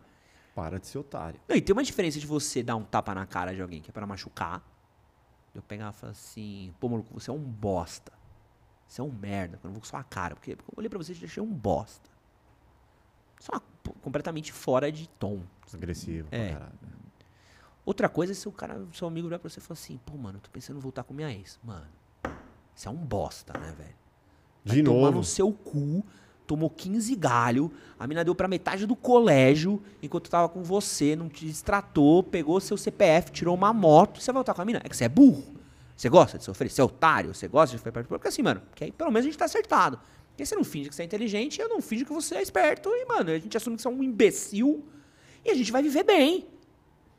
Mas aí é com você. E não me pede mais dica. né? É, e nunca mais fala comigo, nunca mais vem chorar nessa porra comigo. Que aí você já, opa, peraí. Tem um amigo meu, gênio, Daniel. Nossa, o Daniel era campeão disso, velho. Nossa senhora. Assim. Mas Daniel, toda vez que a gente tava indo fazer merda, ele já olhava e falava assim, mano, de novo. Mas você gosta, né? Você gosta de tomar no cu, né, velho? Não, porque, porra, fazer uma vez eu até entendo, né? Porque primeiro, você é burro só. Uhum. Agora é porque você tem prazer, né? Então você tá indo por tesão de fazer merda, é isso? Você quer se fuder, você gosta, é masoquismo, é o quê? E era muito. E ele, e ele, e ele acertava sempre onde a gente tá fazendo merda, né? Impressionante. Assim. Eu aprendi com ele. E era quase a linha de tratamento nossa, assim. Se alguém pegava a merda, eu falei, irmão, não, não dá. Senta aí. A gente vai falar com você um pouco. E é muito louco, assim, que a gente incorporou, eu incorporei isso na, Aham. na linguagem com o público, né? E é muito sincero, porque, cara, seu melhor amigo é o cara que pode falar com você de qualquer jeito Sim. e você não dá um murro na boca dele. Ser irmão, né? Então, tem, tipo assim, tem pessoas que eu tenho intimidade, pode falar comigo de qualquer jeito, e tem pessoas que falarem comigo eu mato. Falo, "Mano, não pode ser que você não vai falar assim comigo. Eu falei, então tem umas limitações. E também a gente tem que ter uma sensibilidade muito grande, assim, porque a gente pega uns temas muito delicados. Vou pegar um moleque com depressão, com ansiedade, preso dentro do quarto, que tá com, mano, super mal, não consegue lidar com ele mesmo, e vão dar uma resposta. Não é porque você é um bosta. É, não vai chamar o cara de otário. É. Isso é diferente. Isso não vai ajudar ele. O cara já tá na merda. Esse cara você já dá um, dá um outro papo. Ele fala, mano, você tem, eu tenho que abrir uma nova perspectiva pra você. Aí tem os caras que estão só sendo burro. É, e aí você, "Ah, você tá sendo burro, você não, é, você não é burro, entendeu? Tipo, pelo menos você não parece um burro, você tem um mínimo de capacidade cognitiva. Se a gente pegar um teste de macaquinho aqui pra você, com um quadradinho, bolinha e tal, você É. acerta pelo menos uns dois. Sabe? Porra, por que você vai fazer essa merda? Aí o cara até dá um. Ah, é. Você não é burro, você só está burro. Não, Vamos lá que você e, consegue. e é foda que às vezes não funciona. É, eu, eu adoro, eu tenho. Adoro. Adoro, adoro. Um caso que aconteceu até recentemente. O cara virou pra mim e falou assim: Mano, tô apaixonado pela minha ex ainda. Ela terminou comigo e não consigo esquecer e tal. Esquece essa merda. Cara, não, então. Tô te mandando uma mensagem porque eu tô querendo ir na casa dela com flores e me declarar pra ver se ela volta. Mano. Não, fala. Esquece essa merda. Aí eu, Como é que foi a última vez que você falou com ela? Não, ela me bloqueou no celular, não fala mais comigo, porque eu fiz merda. Não sei o que. Eu falei, mano, esquece essa merda, velho. Mano, a mina nem tá trocando ideia com você, você não tá falando com ela, não fala mais com ela, é só a ex. A mina deve estar tá puta, você vai colar na casa dela com flor. Na frente da família dela, mano. Tá pedindo pra ser Mano. Você tá maluco? Aí ele, não, Ed, não, você é muito extremista. Não vou lá e vou ver no que dá, porque eu acredito no amor. Eu falei, não, eu acredito no amor. Mas eu acredito na integridade física, acredito nos meus dentes, acredito na minha dignidade, no meu amor próprio. em- O cara que fez merda, né? É, É. mano. Aí Foi. sempre acontece. Aí foi. Passa uma semana. Porra, mano. Devia ter te ouvido. Pô, fui na casa da mina, tomei mó esculacho, descobri que ela tá namorando outro já, velho. Porra, perdoa. Eu falo, mano, Tava escrito, né, velho? é que tem um bagulho que tá escrito às vezes, que você. É que a gente às vezes tá num túnel. E parece que a gente só tem um caminho pra ir. Que, é- que é ali, ó. Vum, sabe? Tipo, mas a gente pode parar e voltar. A gente tem a opção de voltar. Você tem a opção. Para. Você não precisa se afundar na merda, assim. Você pisou na merda, você não precisa abrir os dedos É. esfregar o chão, passar na cara. Mas, mano, os meninos vêm. E às vezes essa linguagem eu chamo de. Linguagem agressiva. Funciona mais, né? Funciona um pouco mais, que Mais é viral, é, cons- é. é, é construtivo-agressiva. A gente, a gente veio te ajudar. Talvez num jeito mais gentil do mundo, mas, mano, se você não sai com uma lição daqui, velho, nada vai te ajudar.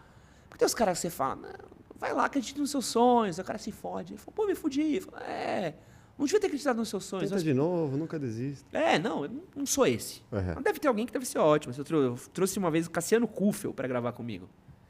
Que ele é meu. Upside Down. Que ele é fofo. É. É horrível conversar com ele. Menino incrível, adoro ele, amo. Mas a gente, meu, a gente dava dica, era assim. O que a gente faz? Eu termina ele, volta com ela. Não, e aí o que você faz? Não, para de ser trouxa. Ele, não, ele é um romântico. Perdoa. Eu falo, Cassiano, caralho, a gente tá tipo yin yang aqui, velho. tipo, tá lou- maluquice, assim. O Cassiano é um pouquinho mais fofo que eu. Leva o Fábio de Mello lá, o padre. Padre, não. É, porra. sou expurgado, né? Eu sou. sou... Mano, tem um, um negócio que eu, que eu quero entender melhor com você. Posso só ir no banheiro antes? Claro. Rapidão? vai lá, vai lá, depois eu falo então. Ontem, ontem eu. Eu fiquei meio bugado. É. Eu tô tentando, procurando fazer isso mais, né? Tipo, falar com pessoas aleatórias na rua e trocar uma ideia. Aí tá vendo, sei lá, vou no supermercado. E aí, moça? É. Só alegria? Aí começa a trocar ideia. Tá, mano. Quando- Daqui a pouco alguém vai te, vai te atacar. Não, chegando não, na- Chega no nas minas, mercado. Só alegria? Não, eu, eu gosto de trocar ideia com pessoas aleatórias na rua. Tipo. Você tem lá- cachorro? Tenho, tenho. Seu cachorro é bonito ou é feio? É bonito, bonitinho. Mano, sai Mano. pra passear com o cachorro. Cara, passear com cachorro é sucesso. Eu tinha um pitbull quando eu era solteiro, que fazia mó sucesso. Por quê, mano? É É sucesso. melhor do que criança. Cara, às vezes meu cachorro, mano, eu, eu- o bom é que ele é bravo. Ele não é bravo, mas ele tem cara de bravo. Eu finjo que ele é bravo pra não ter que falar com as pessoas. Aham. Todo lugar que eu vou, as pessoas querem parar e falar, oh, que bonitinho! Nossa, olha fofinho! Eu falo, Não põe a mão. é. Acontece isso com as minhas Aí filhas fico, agora. aí eu faço, calma! Aí as pessoas já fazem um. As minhas filhas são. a- a- a- as três, né? Mas eu tenho duas gêmeas, Ah, puta! ruivas. Você é casado? Só. Ah, então. Casei com 23, velho. Ah, pô, que sucesso. E, e elas, puta, onde vai, cara? Ai, olha o cabelo dela, ai, não sei o quê. Cara, eu tô procurando mais trocar ideia também com pessoas no, nos lugares, nos ambientes por onde eu vou. Então, às vezes, sei lá, vou no mercado e tem a tiazinha lá, que nem ontem. Ela tava lá, mó, tipo assim, antipática, atendendo lá o caixa, assim, meio, meu trabalho é uma merda, minha vida não vale a pena. Aí eu falei, e aí, moça, sua alegria? Aí ela, é, moça, tô meio cansada. Eu, é só mais um dia pra logo chegar sábado, tá tudo bem. Ela trabalha de sábado, eu, meus pêsames. Mas... Caralho, tu fudeu, mano. Tu comeu a mente da mulher. Você lembrou da desgraça dela. Você Aí foi. eu, aí eu- eu tentei, né? Eu Você é tentei- fã ou hater, velho? Eu tentei. Aí Você eu falei assim, a- "Ô, moça, será que vocês não podem trabalhar com fone de ouvido, não? Ah, mas aí como é que a gente vai atender? Ah, sei lá, coloca um só. Aí ela começou a pensar na possibilidade, ela começou a sorrir, assim, a moça que tava antipática começou a ficar pensando em outras coisas. Alguém falou comigo, finalmente alguém olhou no meu olho, Ela alguém, terminou a conversa e falou: vai cuidar da sua vida. alguém interagiu. Não, Só às vezes vai é legal. embora pra atender o próximo cliente. Por mais bobo que Por pareça. favor, que a fila tá enorme. Não, não tava. Mas por sorte, cara, é... ela sorriu, isso que eu acho legal. Às vezes você falar com uma pessoa despretensiosamente, tipo, pelo menos muda a vibe da pessoa. Não, isso é fofo. Eu, eu queria ser fofo, assim. Eu, eu tenho que ser educado. Só. E mano, prático. Mas é porque, mano, é- eu tive uma criação muito. Meu pai é muito turrão. O que que é ser turrão, mano? Defina. Meu pai é muito bruto. Poucas palavras. Nossa, meu pai. Meu pai, apesar de ser um cara muito engraçado, Uhum. meu pai é. Meu, meu pai vem de família de retirante nordestino. Minha família inteira. De onde? Puta, de. Metade da minha família é da Paraíba, a outra metade é da Moca. Meu pai é de Então, Pernambuco. É, Minha mãe é de Minas. É. Meu. Parte da minha família mora numa, favela até hoje em Santana do Parnaíba. Então, tipo assim, minha família é muito pobre e bruta num lugar que, mano, não tem muito amor, sabe? Tipo, você troca ideia com os seus e com o resto, mano, Desconfie. desconfia. Você não sabe o que, que vai vir, tá ligado? Então eu fui criado num contexto muito, mano. Você tá dando risadinha, sabe? Fecha a cara. que Você tá fazendo. Então, Pode eu tento muito. Eu, e com o passar dos anos, com a minha vivência e tal, tentando ser mais soft.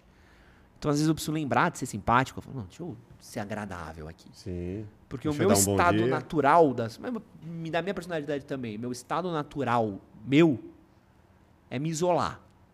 Então eu tenho Ah, é? um. Eu tenho um. Puta, já tem um monte de gente que fala assim que eu sou tipo astronauta, assim, que eu tô por perto, mas eu tô longe. Sabe? Tipo, tô flutuando. Assim, eu sei o que tá acontecendo, mas tô lá em cima. assim, Mas é eu- o pensamento criativo. é, é muito mais uma coisa minha, assim, porque eu gosto de ficar no meu canto. Então, às vezes, tem uma- muita gente, eu não conheço ninguém, eu, eu fico num coiso. É, Então, eu sou muito mais, tipo. Apesar de ser uma pessoa que sei conversar muito bem, sei me enturmar, eu sei, tipo. Se eu vejo uma roda, eu falo assim, eu sei exatamente o que fazer pra fazer amigos nessa roda. sim. Mas, puta, hoje eu não. Que preguiça. É, hoje eu não vou, não.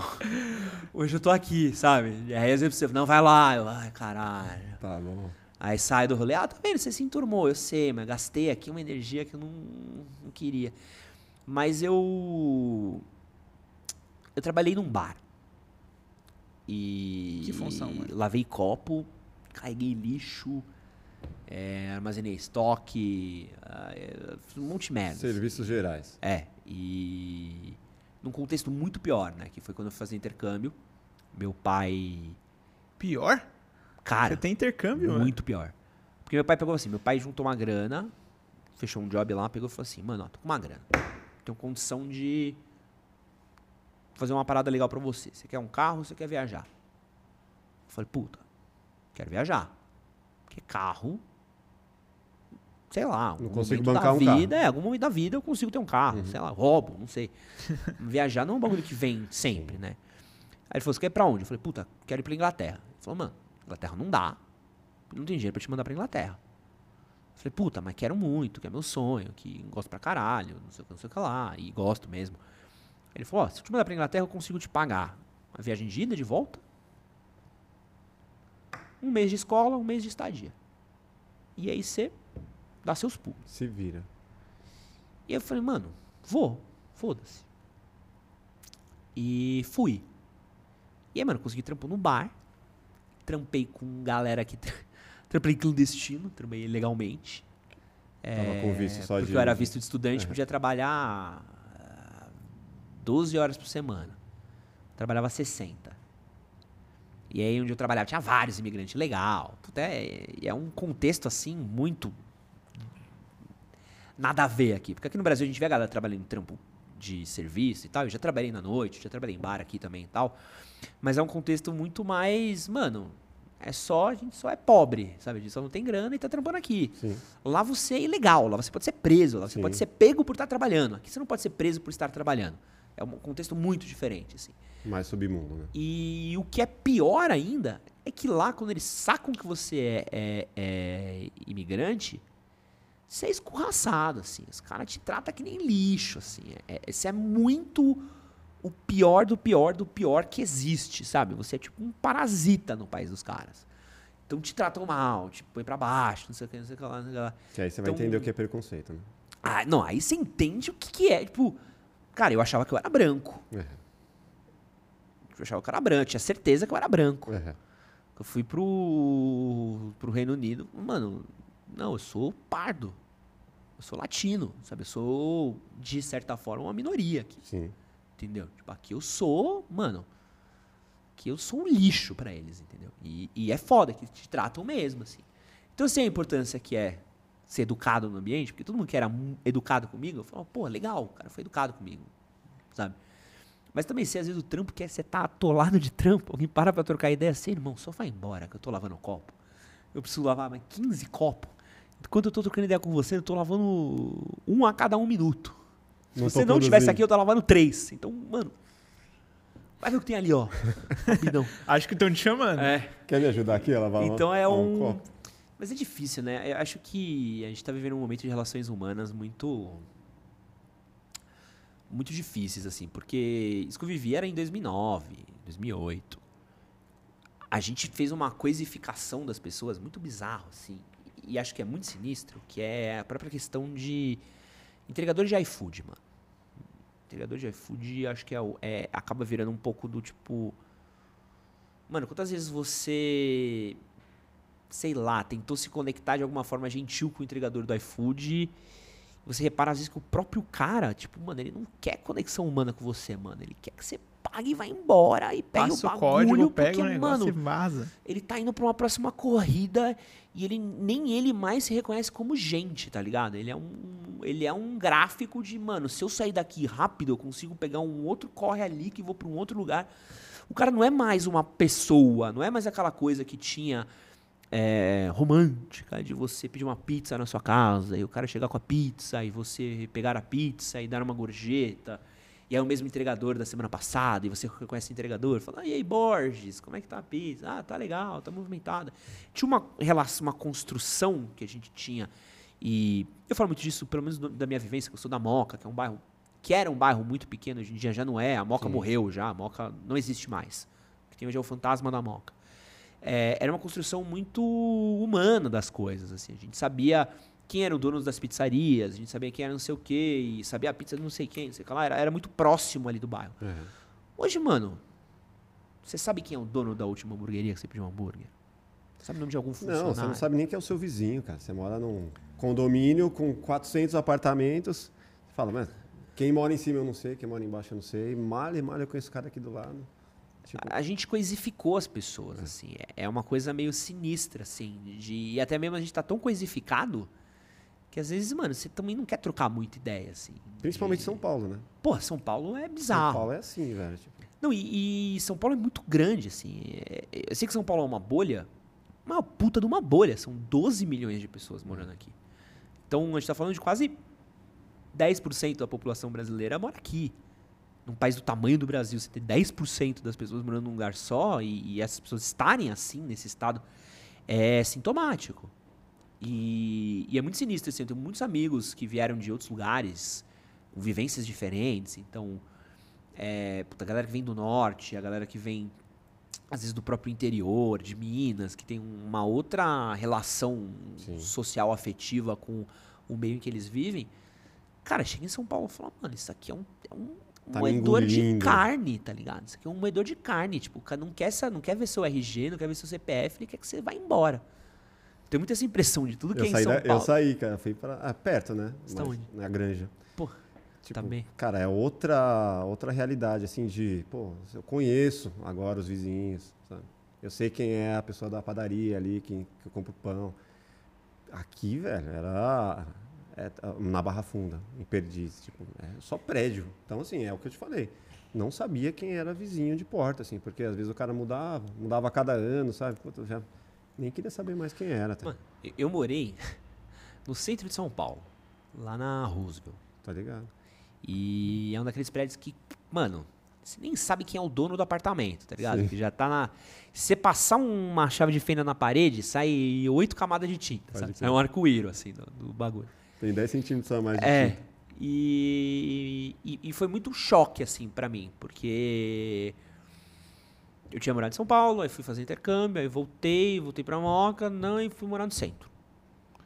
Invés de morar no intercâmbio, eu já tava, já tava meio que preparado pra, tipo, cara, aqui é um outro país, é uma outra cultura, é uma outra coisa, não conheço as pessoas, conheço- eu sei que as pessoas vão me tratar mal. Então você já tinha um pouco do Psicologicamente. já tava meio que pronto pra absorver um outro impacto. E é uma loucura, tipo, que lá também é um outro tratamento de gente, de tudo. Que eles são muito educados, mal educados sendo educados, que é excelente, assim. E aqui não, assim, quando eu fui pro centro, eu fica um lugar que as pessoas não se importam. Era bizarro, assim, do tipo.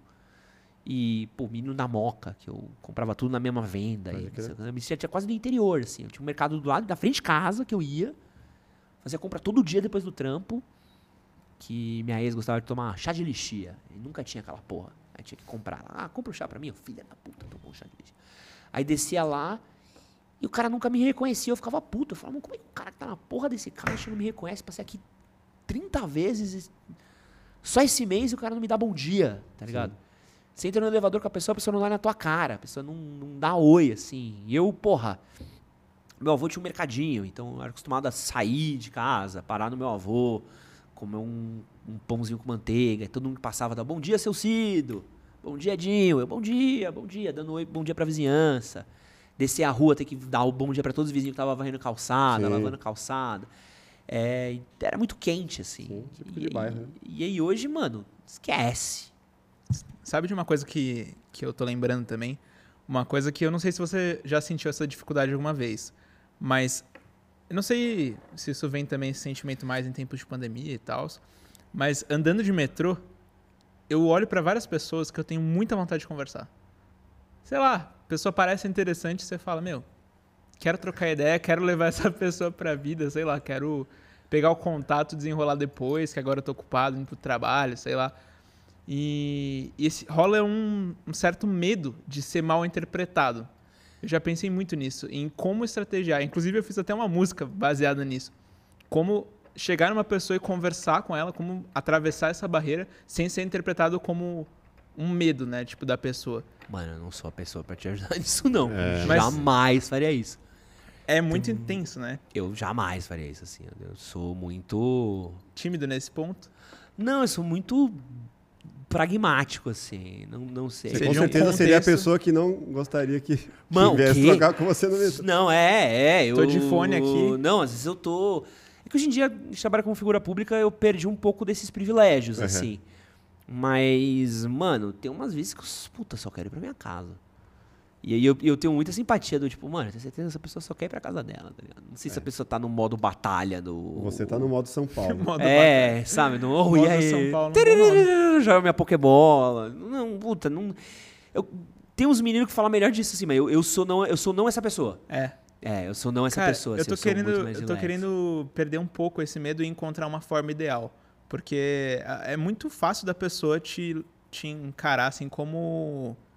Mano, sai daqui, seu estranho. de Então, primeira, né? Eu provavelmente encararia assim. Imagina, ainda mais uma mina, né, velho? Não, porra. Tipo, Mas aí, aí, assim, dica. Vai pra uma balada, velho. Vai pra um lugar que as Não, pessoas é- estão é- abertas a conversar, não Cara, a hora que ela tá no, Tem, tipo, tem, indo pro tem uma parada que chama contexto. É. sim. Sabe? É, Eu acho que o contexto faz todo o, o, o, o, o- o baile, assim. Tem um contexto e, e tem também o, o humor. Então, assim, você num metrô, entrou uma ruiva, olhou no fundo dos seus olhos, sorriu, tá olhando pra você aqui sorrindo. E você tipo, ah, pô, oi, oi, ah, beleza. Agora você entrou no metrô indo uma ruiva, fechou a cara, abriu um livro, botou um, um fone. Ela tá só Olhou pra pensando no tipo, como é longe a doutora Arnaldo da Vila Prudente, meu Deus! Por que, que não tem trem-bala? Por que, que a gente com não tem sono. metrobala, sabe? Que filha da puta que a humanidade tá fazendo Por que que inventar um tem- teletransporte? Aerotrem. É, a menina tá pensando em tudo. Ela, porra, que desgraça. Que eu tenho que pegar mais um ônibus quando chegar em casa. Tinha um cara pra dar oi. A menina vai estar tipo, ah, mano. Não é que ela vai te falar de assédio. Ela fala, só, só me deixa morrer, sabe? Só, só tô aqui odiando o universo. Então eu, eu, eu, eu sou. Cara que não faria. Jamais. É, também não jamais. faço- Eu entendo que tem Eu deixo as contexto. minas no metrô voltar pra casa. Gente, Volta, moça, volta pra casa. Espero que volte segura. Com Cristo, tô aqui no meu celular, está no seu. Mas, a- mas acho que ele tem que ir pra, um- uma festa, Não, pra uma claro. balada, Não, mas uma- encontro de jovens. Mas eu quero, eu quero, eu quero aprender a fazer isso num contexto difícil. É isso que eu tô tentando pensar numa estratégia de. Por que você não faz um contexto fácil, caralho? Por que você quer um contexto difícil? Ah, sei lá, só Porra, você tá jogando Dark Souls da vida real? Você pode ir pra um bar que as pessoas querem se conhecer, quer beijar na boca, você quer ir pro metrô? Não, só pra, só pra trocar ideia com pessoas aleatórias. Você quer se provar? É, não precisa, não precisa Sei uma lá, medalha. É uma você- brisa, é uma brisa. E ontem mesmo eu tava, eu tava voltando. Aí esses caras que mandam. ó, É isso, é isso. O cara vai preso. O assediador da linha vermelha e ele não entende de onde veio, né? Porra. Pô, mas isso é uma coisa in- intensa também, né, velho? Tipo, o medo é tanto que às vezes uma pessoa que só falar oi já vai ser visto dessa forma aí. Agora, assim, o que eu vejo que as pessoas têm muita vergonha, né? Até casados, pessoas mais velhas, falar de sexo, velho. É. Falar de sexo, cara, na barreira que. Mano, fodeu. Não, quantas vezes você transa por semana? Pô, mas. Quer saber demais da minha vida, velho. Tipo, as pessoas não falam disso. Não. E cada vez mais tabu. Cara, não, eu- sinto. Sexo é uma coisa muito engraçada, assim. As pessoas gostam de fazer, acho. É, Elas gostam de falar que fazem, porém elas não gostam de falar a respeito. É tipo assim, fui num jogo. Bem, quanto é que foi o jogo? Não, isso não interessa. Então tem muito mais uma questão de. Você perguntar pra qualquer amigo seu, falar, Pedro, você transa? Todos seus amigos transam. É, sou transador. É, alguns mais, outros menos. Alguns bem menos. Quase zero, assim. Alguns estão até no negativo. É, mas tem uma, uma preocupação muito grande ainda de, de essa coisa da. É, é tudo uma. Isso é uma construção social fodida, assim. Porque sexo sempre foi uma coisa muito mistificada. Sim. Quer dizer, não, sempre não. Sempre, eu vou até usar um termo que o próprio Pondé usou comigo, que eu acho que é muito justo. assim. A história é muito grande e ela tem muitos momentos. E, é- e a gente às vezes olha para o nosso momento como se a gente fosse exclusivo da história da humanidade, quando não é. O sexo por várias civilizações foi uma coisa muito natural. A gente naturalizou o sexo. Ah, se você sentar para estudar sobre o que eram os rituais de Baco na Grécia, se você estudar aí próprios rituais é, celtas, se você olhar um pouco da própria cultura viking, ah, quem assistiu a série Vikings sabe um pouquinho do que eu tô falando. Se você olhar um pouco do como próprios os povos nativos americanos lidavam entre eles, o sexo sempre foi uma coisa muito aberta, natural, porque é natural, e até mesmo construções familiares em várias tribos eram, era uma coisa quase meio maluca, assim, do tipo, um filho é filho da tribo inteira, então você É tem a mãe, cachorro, né? mães diferentes, era uma coisa meio doida, assim, Aham. era, era, era muito louco. Se você olhar pra Grécia, vamos falar dos sábios gregos, era muito comum. Você, cadê? É aqui, ó. República de Platão. Ótimo livro. Sim. Um dos maiores pensadores da história da humanidade. Ele tinha um cara que trabalhava para ele, cuja função era aliviar ele das tensões sexuais dele. E era comum os pensadores gregos transarem entre homens. Espartanos transavam entre homens, gregos transavam entre homens. É comum. E totalmente normalizado na sociedade. Total. O cristianismo e as religiões aí de matrizes judaico-cristãs, eles são criados e eles meio que inventam um jeito de organizar a nossa sociedade. E muito do que a gente tem hoje é graças a isso. A gente não pode nunca deixar de ser grato ou não. Você pode botar a culpa ou você pode ser grato. Eu sou grato porque eu adoro meu iPhone. Mas eles ajudam a organizar a sociedade um pouco com todas as dinâmicas deles. Então você tem um casamento onde você não pode fazer sexo fora do casamento. Você uh, cria uma linha de vínculo que você vai ter certeza que todos os herdeiros daquela família vão seguir aquela mesma religião, a mesma ordem. Você cria ordem, você cria conduta, você cria é, os dogmas a serem seguidos, vai, é, crescei-vos e multiplicai-vos. É, por que, a igreja pecados, católica né? até hoje você não pode fazer sexo com camisinha? Porque eles querem que você tenha um monte de filho para que eles continuem tendo cada vez mais vertentes e pessoas que vão seguir a religião, porque normalmente o filho segue a religião do pai. Bom. Aí vem nisso- os pecados, é. as culpas.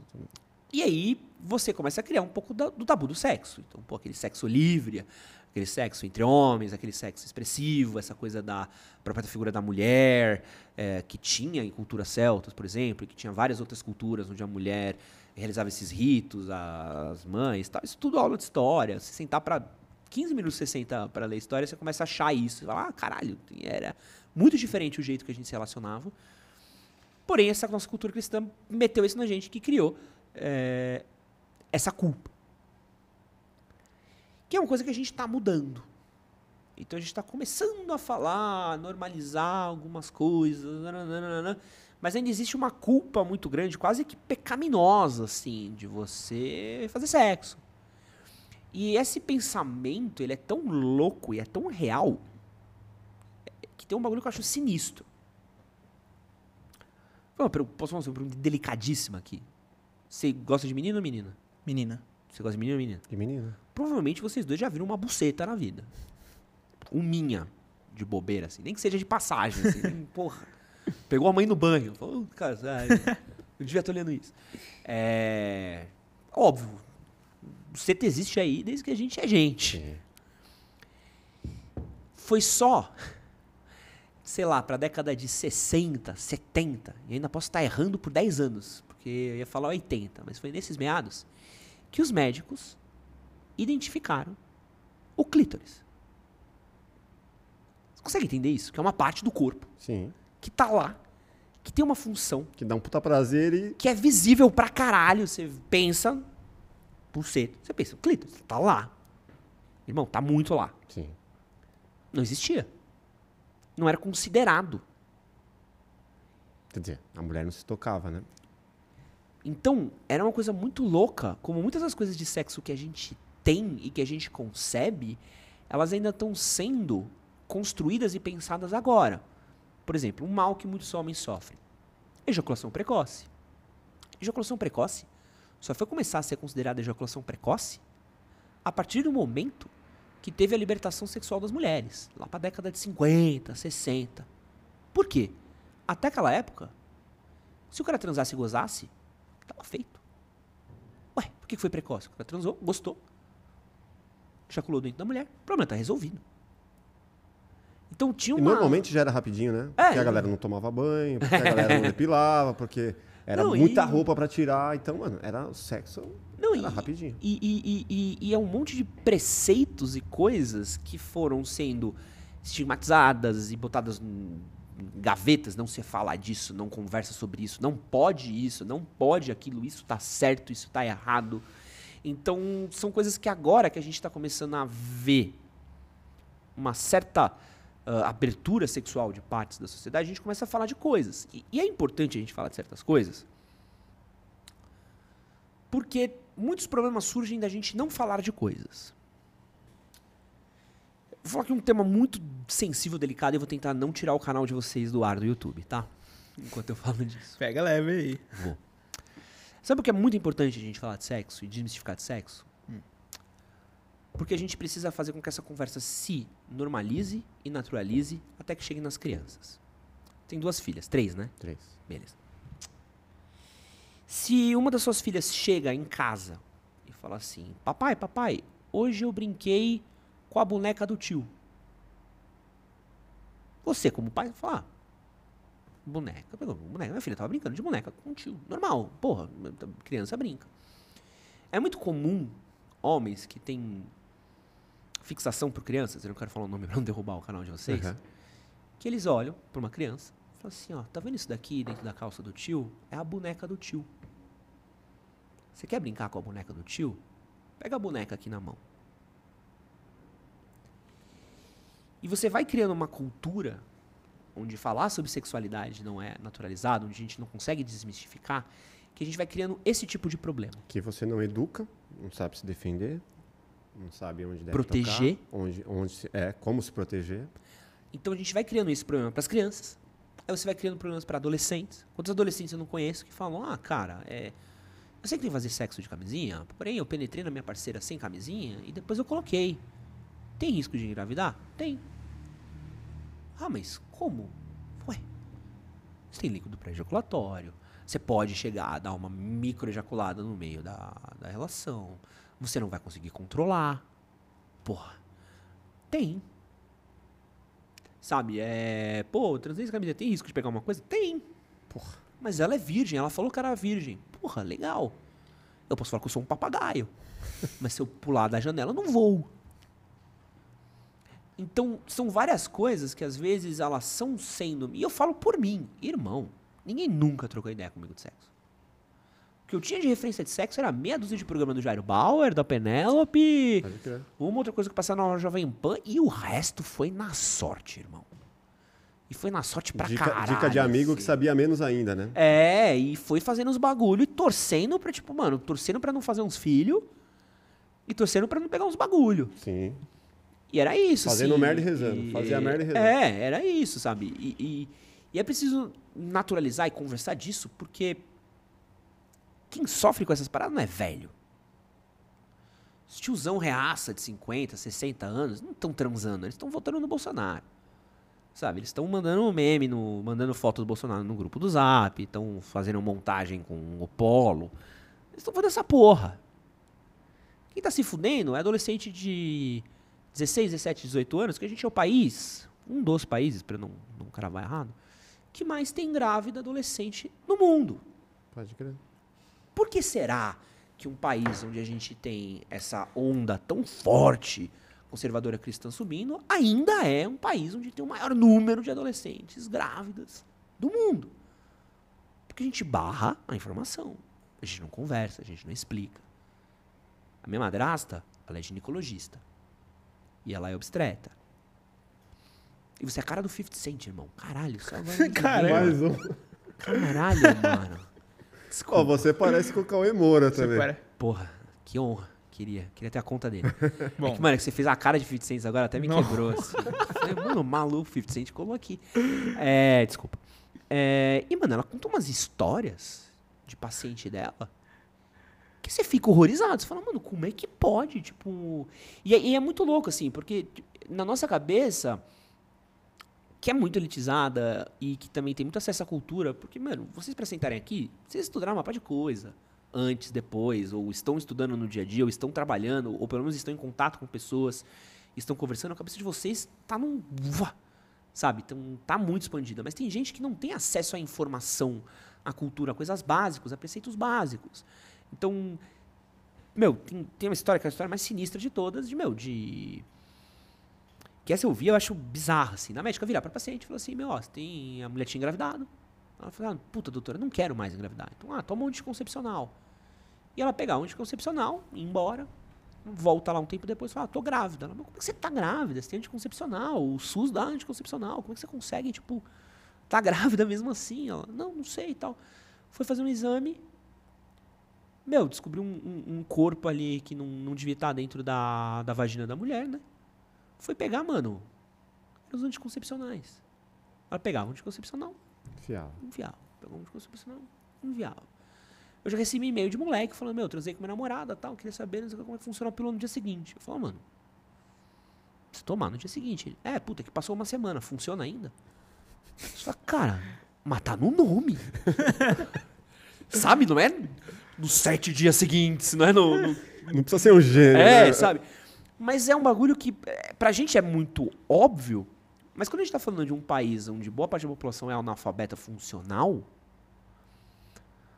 o óbvio não é tão óbvio, Sim. sabe? Não é tão natural, não é tão claro. Então falar de sexo pra mim é divertido, porque é legal. É da hora transar. É engraçado fazer umas coisas diferentes às vezes, é gostoso tal. Sim. Mas no fim do dia é, é você nem só empoderar, é você proteger. Você está protegendo uma molecada. Eu soltei hoje, no dia dessa gravação, um vídeo sobre dicas para virgens. Você está protegendo, você está preparando a autoestima, a confiança. Um cara que entende o mínimo de sexo. Ó o filha da. Desculpa, gente. Um cara que entende o mínimo de sexo, ele é um parceiro muito melhor para a parceira dele. Aquela garota vai ter uma transa infinitamente melhor. Ele vai saber o que é consentimento, ele vai saber o que é prazer, ele vai saber ajudar aquela parceira dele. Ele vai ser mais confiante. Muito mais, cara. Eu tenho uma irmã mais nova. E você tem filha. Você não prefere muito mais que quando elas forem ter a primeira vez, seja com um cara? Gente boa, firmeza, gentil, que pelo menos tem um mínimo de noção do que ele tá fazendo, do que ser um maluco vai fazer o bagulho Nada a ver. nada a criar ver, um trauma. foda-se, criar um trauma e deixar a garota traumatizada? É óbvio que não, cara. Sim. Gente, tipo, essa é a vida real. Só que a gente tenta proteger nossos filhos, falando, não, puta, sexo se fala em casa. Que pai fala de sexo com o filho? E minha conversa de sexo com meu pai, meu pai chegou um dia no meu quarto, tava jogando Final Fantasy, olhou na minha cara assim e falou, ô, pausa aí. Pausei, jogou uma camisinha no meu colo e falou, ó, se engravidar alguém te mato. É educação sexual em casa. Delicadeza. Sei lá que lado que bota a camisinha. Sei lá, o que, se eu botar a camisinha ela não ficar frouxa. Se eu botar ela errada, ela saiu no meio do sexo, o que eu faço? Dá pra usar de novo?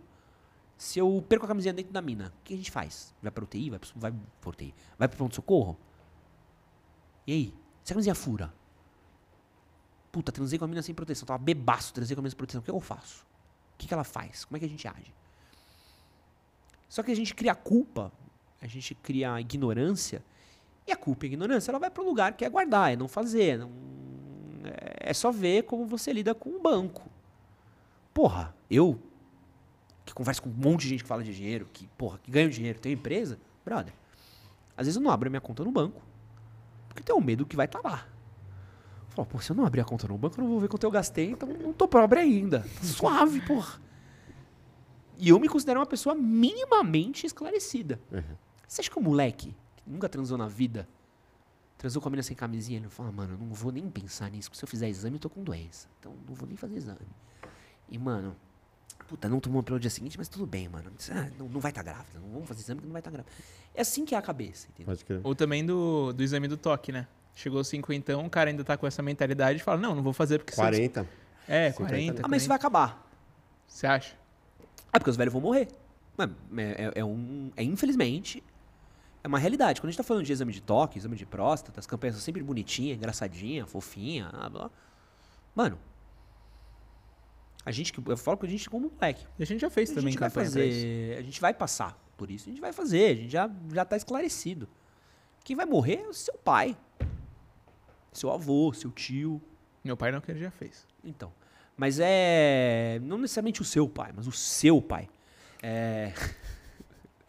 é mas é, é um bagulho que é. Mas é real isso, sabe por quê? É, é- e é bizarro. Câncer de próstata no Brasil é um dos cânceres que mais mata. Acho que ele só pede pro câncer de pele. Então, o que automaticamente você pensa? Você fala, caralho, irmão, câncer de próstata deve ser fudido, né, mano? Seu segundo que mais mata? Porra, o bagulho deve ser tipo o exterminador do futuro dos cânceres, velho. Câncer de próstata, se ele é identificado ainda nos estágios iniciais, você consegue resolver 9 entre cada 10 casos. É um dos cânceres mais simples de ser resolvido. Desde que. Desde que seja identificado nos estágios iniciais. Por isso, a gente faz exame de próstata. Você não precisa, às vezes, nem de quimioterapia. Você não precisa de radioterapia. Você não vai precisar fazer nada muito extremo e invasivo no seu corpo. E você consegue se livrar do câncer de próstata, caso você tenha. E uma coisa muito importante, que boa parte dos homens não sabem, é que a próstata do homem, ela é meio que naturalmente predisposta a virar um câncer. Ela vai se é, dilatando, expandindo e vai gerando um problema. Então, de certa maneira, ela vai ter essa expansão e você precisa ver, porque em algum momento da sua vida você vai ter que tomar conta. Por isso que é um cuidado quase que contínuo. Tá? E por que, que tanta gente morre? Porque o cara fala, ah, não, vou tomar dedada. Como assim? Não vou tomar dedada. E aí o cara vai quando o bagulho já foi tarde demais. E por quê? Porque é uma ignorância. Porque é uma parada que, assim, olha que bizarro, é uma coisa que é entre ele e o médico dele. Não é transmitido ao vivo no YouTube. Não passa em horário nacional da Globo. Não tem react do Casemiro. Não tem remix no TikTok. Não tem porra nenhuma, velho. É um bagulho que é você e um parça, fecha uma porta. Um parça. O cara toca um Marvin Gaye. Abaixa aí, vem aqui. É isso. Escolhe um que tem o dedinho pequenininho e vai, velho. Vocês nem beijam na boca. Não tem muita intimidade. Tipo, é, mano, não é isso. Você chega Sem lá, olho cara, no olho. é, você deita de ladinho, o cara pega a luva. Meu, às vezes nem precisa fazer isso. Às vezes o cara só testa. Tal. Só que qual que a parada? Fala, porra, mas se eu fizer, não. Lá. É uma proteção de honra absurda. masculinidade. Outra coisa sinistra que a gente precisa falar também, e eu gosto sempre de elucidar isso, que pra mim é um, é um ponto que a gente não toca quando a gente tá falando. A gente tá só batendo em macho escroto aqui. Ah, o cara não vai fazer exame de próstata porque é macho escroto. Um outro problema também que muita gente morre de exame de próstata no Brasil é que o SUS, apesar de ser incrível, ele é um cobertor curto. E ele não alcança uma boa parte da população. E só a existência de unidades básicas da saúde, por muitas vezes, não são o suficiente para chegar nas pessoas. É por isso que a gente tem campanha de conscientização, é por isso que a gente precisa ter panfleto, a gente precisa ter vídeo, a gente precisa ter uma comunicação pensada não no moleque, Sim. no velho. O moleque vai tomar dedado. Às vezes até na namorada dele. Até. Brincadeira, mas o cara vai tomar em algum momento porque a gente já foi criado nessa cultura, tá Uhum. ligado? De que a gente sabe que é um bagulho que tem que fazer e tal. E já tá normalizado na nossa cabeça. Mas o velho não, porque o velho nasceu lá atrás. Onde você usar rosa era de viado. Onde você pentear o cabelo era de viado. É, Então- a campanha que a gente fez era 45 mais, era o público da campanha. Não, Então a gente foi, chamou o técnico Dorival Júnior. Dorival Júnior, Ah. é, pô, ele no campo campanha de futebol, no Datena, com vários né? caras É. jogando, vários grisalhos e tudo mais. E, mano, esse é o público. Porque é, esse é o público que não quer fazer. Não, não fez ainda e não quer fazer. Não, e, e é louco, porque é, é o. E por isso, sempre que eu falo de câncer de próstata, eu falo assim, velho, não tô falando de câncer de próstata com você, mas você já sabe. Fala com seu pai. Fala com seu avô. É. Que é eles que vão morrer. E é o que vai, que é, é- é- e até na, na ordem da fila, entendeu? Não vai um, vai outro, vai outro. Só que assim. E é- vai é- mesmo. E vai. é. E, e- e é muito louco que a gente acaba falando disso e a gente não. Quando a gente fala de saúde do homem, eu detesto quando tem os caras falando, ah, mas se eu morrer, morreu. Se eu morrer, morreu. Se eu dirigir bebê e bater, eu morri, foda-se. Se eu não tiver uma doença e não for no hospital, eu morri, foda-se. Que é um pensamento muito. Pô, conheço um milhão de pessoas que pensam assim. Às vezes até eu faço isso. Tô, tava com uma dor na canela no ano passado. Eu falei, não, porra. Deixa virar algo grave. Não vou. Fui e era algo grave. Falei, é, puta, virou, Canela né? era algo, algo grave. É. E eu, que falo disso sempre, Sim. entendeu? E Casa de Ferreira, espeto de pau. imagina a galera que não fala disso sempre, sabe? Porque é uma coisa nossa, de homem, não ir na porra do hospital, não Eu buscar ajuda, não querer ser ajudado. Só que qual que é o problema? A gente nunca lembra que quando você tá é, doente no hospital, não é você que fica doente no hospital. Quando você morre, não é você que vai sofrer. Quem vai sofrer é sua mãe, que vai todo dia te visitar, é sua namorada que vai ficar em, vai passar uns dias terríveis indo ver como você tá. É a sua família que vai ter às vezes que pagar a conta de um hospital, que é difícil pra caralho. Ah, puta, eu tô aqui, mas eu preciso no outro hospital, então eu preciso de uma transferência. Então às vezes vai ter que pagar uma ambulância, porque a unidade básica de saúde que você foi não tem ambulância pra levar você pra tal lugar. Você tem que pagar Sempre às vai estar vezes, fudendo alguém. vai estar se fudendo. Cara, existe uma, existe uma parada bizarra no Brasil que é um número gigante de dívidas de famílias que tem contas de pessoas mortas do hospital. Custo de enterrar, custo de queimar. Você morreu não é um boneco do The Sims que você fica na piscina boiando. Não, É. velho. Tem um preço pra toda uma camada da sociedade e normalmente quem se fode é quem você ama. Quem morreu, tá ótimo, mas as pessoas que você ama vai sofrer pra caralho. Sim. Então é bizarro que a gente cuidar da nossa saúde não é cuidar da gente. É cuidar da gente, mas é cuidar de quem a gente ama. E a galera não tem essa dimensão, entendeu? Quando eu falo que o cara do câncer de próstata que vai morrer é o pai dele, porque é. Então, cara, se você ama seu pai, você não vai fazer piada de tomar dedada com seu pai.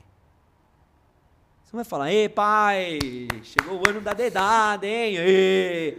Faz festa temática de dedo, a porra toda, porque seu pai vai ficar envergonhado. Seu pai, não- porra, você sabe que isso existe. Seu pai vai ficar envergonhado. Essa temática é brincadeira. hein? Tem, tem, porra, tem. Já vi, já.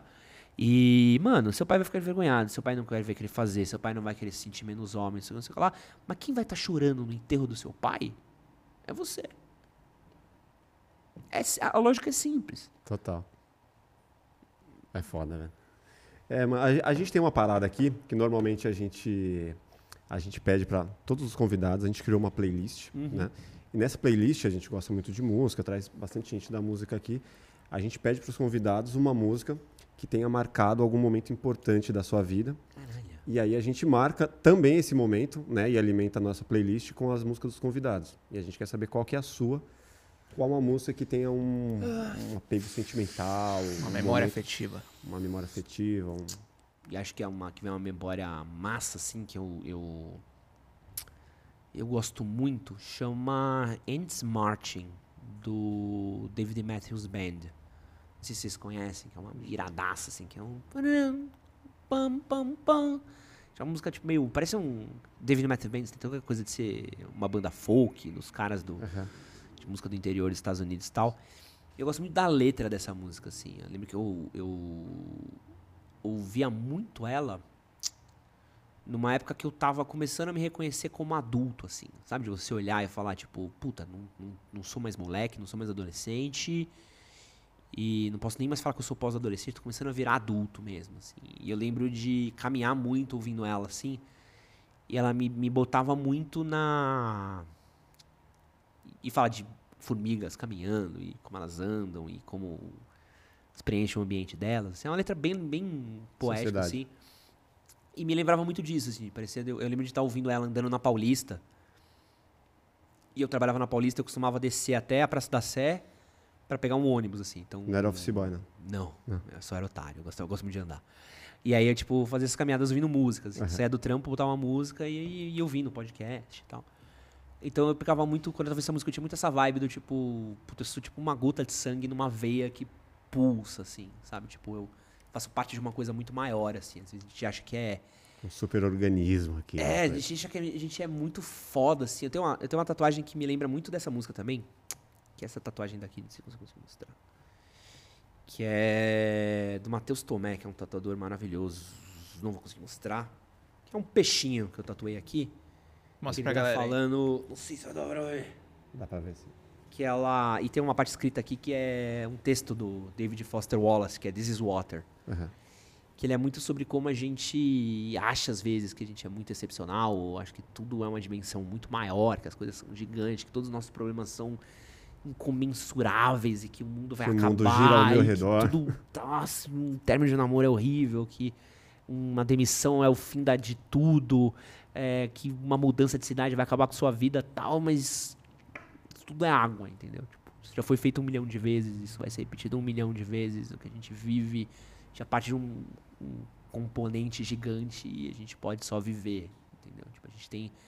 Quanto menos a gente sofre pensando que a gente é gigante, mais a gente aceita o que a gente é e tenta aproveitar ao máximo isso, como parte de tudo isso, eu sinto que a gente consegue aproveitar um pouco mais, assim, entendendo um pouco disso, entender quanto que a nossa existência afeta os outros. Então essa música me lembra um pouco disso, assim. Legal. É, o, o Cortella fala bastante disso, né? Quanto você é insignificante em relação ao universo, Porra, você não é porra nenhuma. Vocês já leram um Guia do Mochila das Galáxias? né? Não. Ainda não. Eu tô puto com o seu episódio 41, tá? Só pra avisar. Que eu queria ter sido 42. Se eu tivesse sido avisado, eu viria semana que vem. É.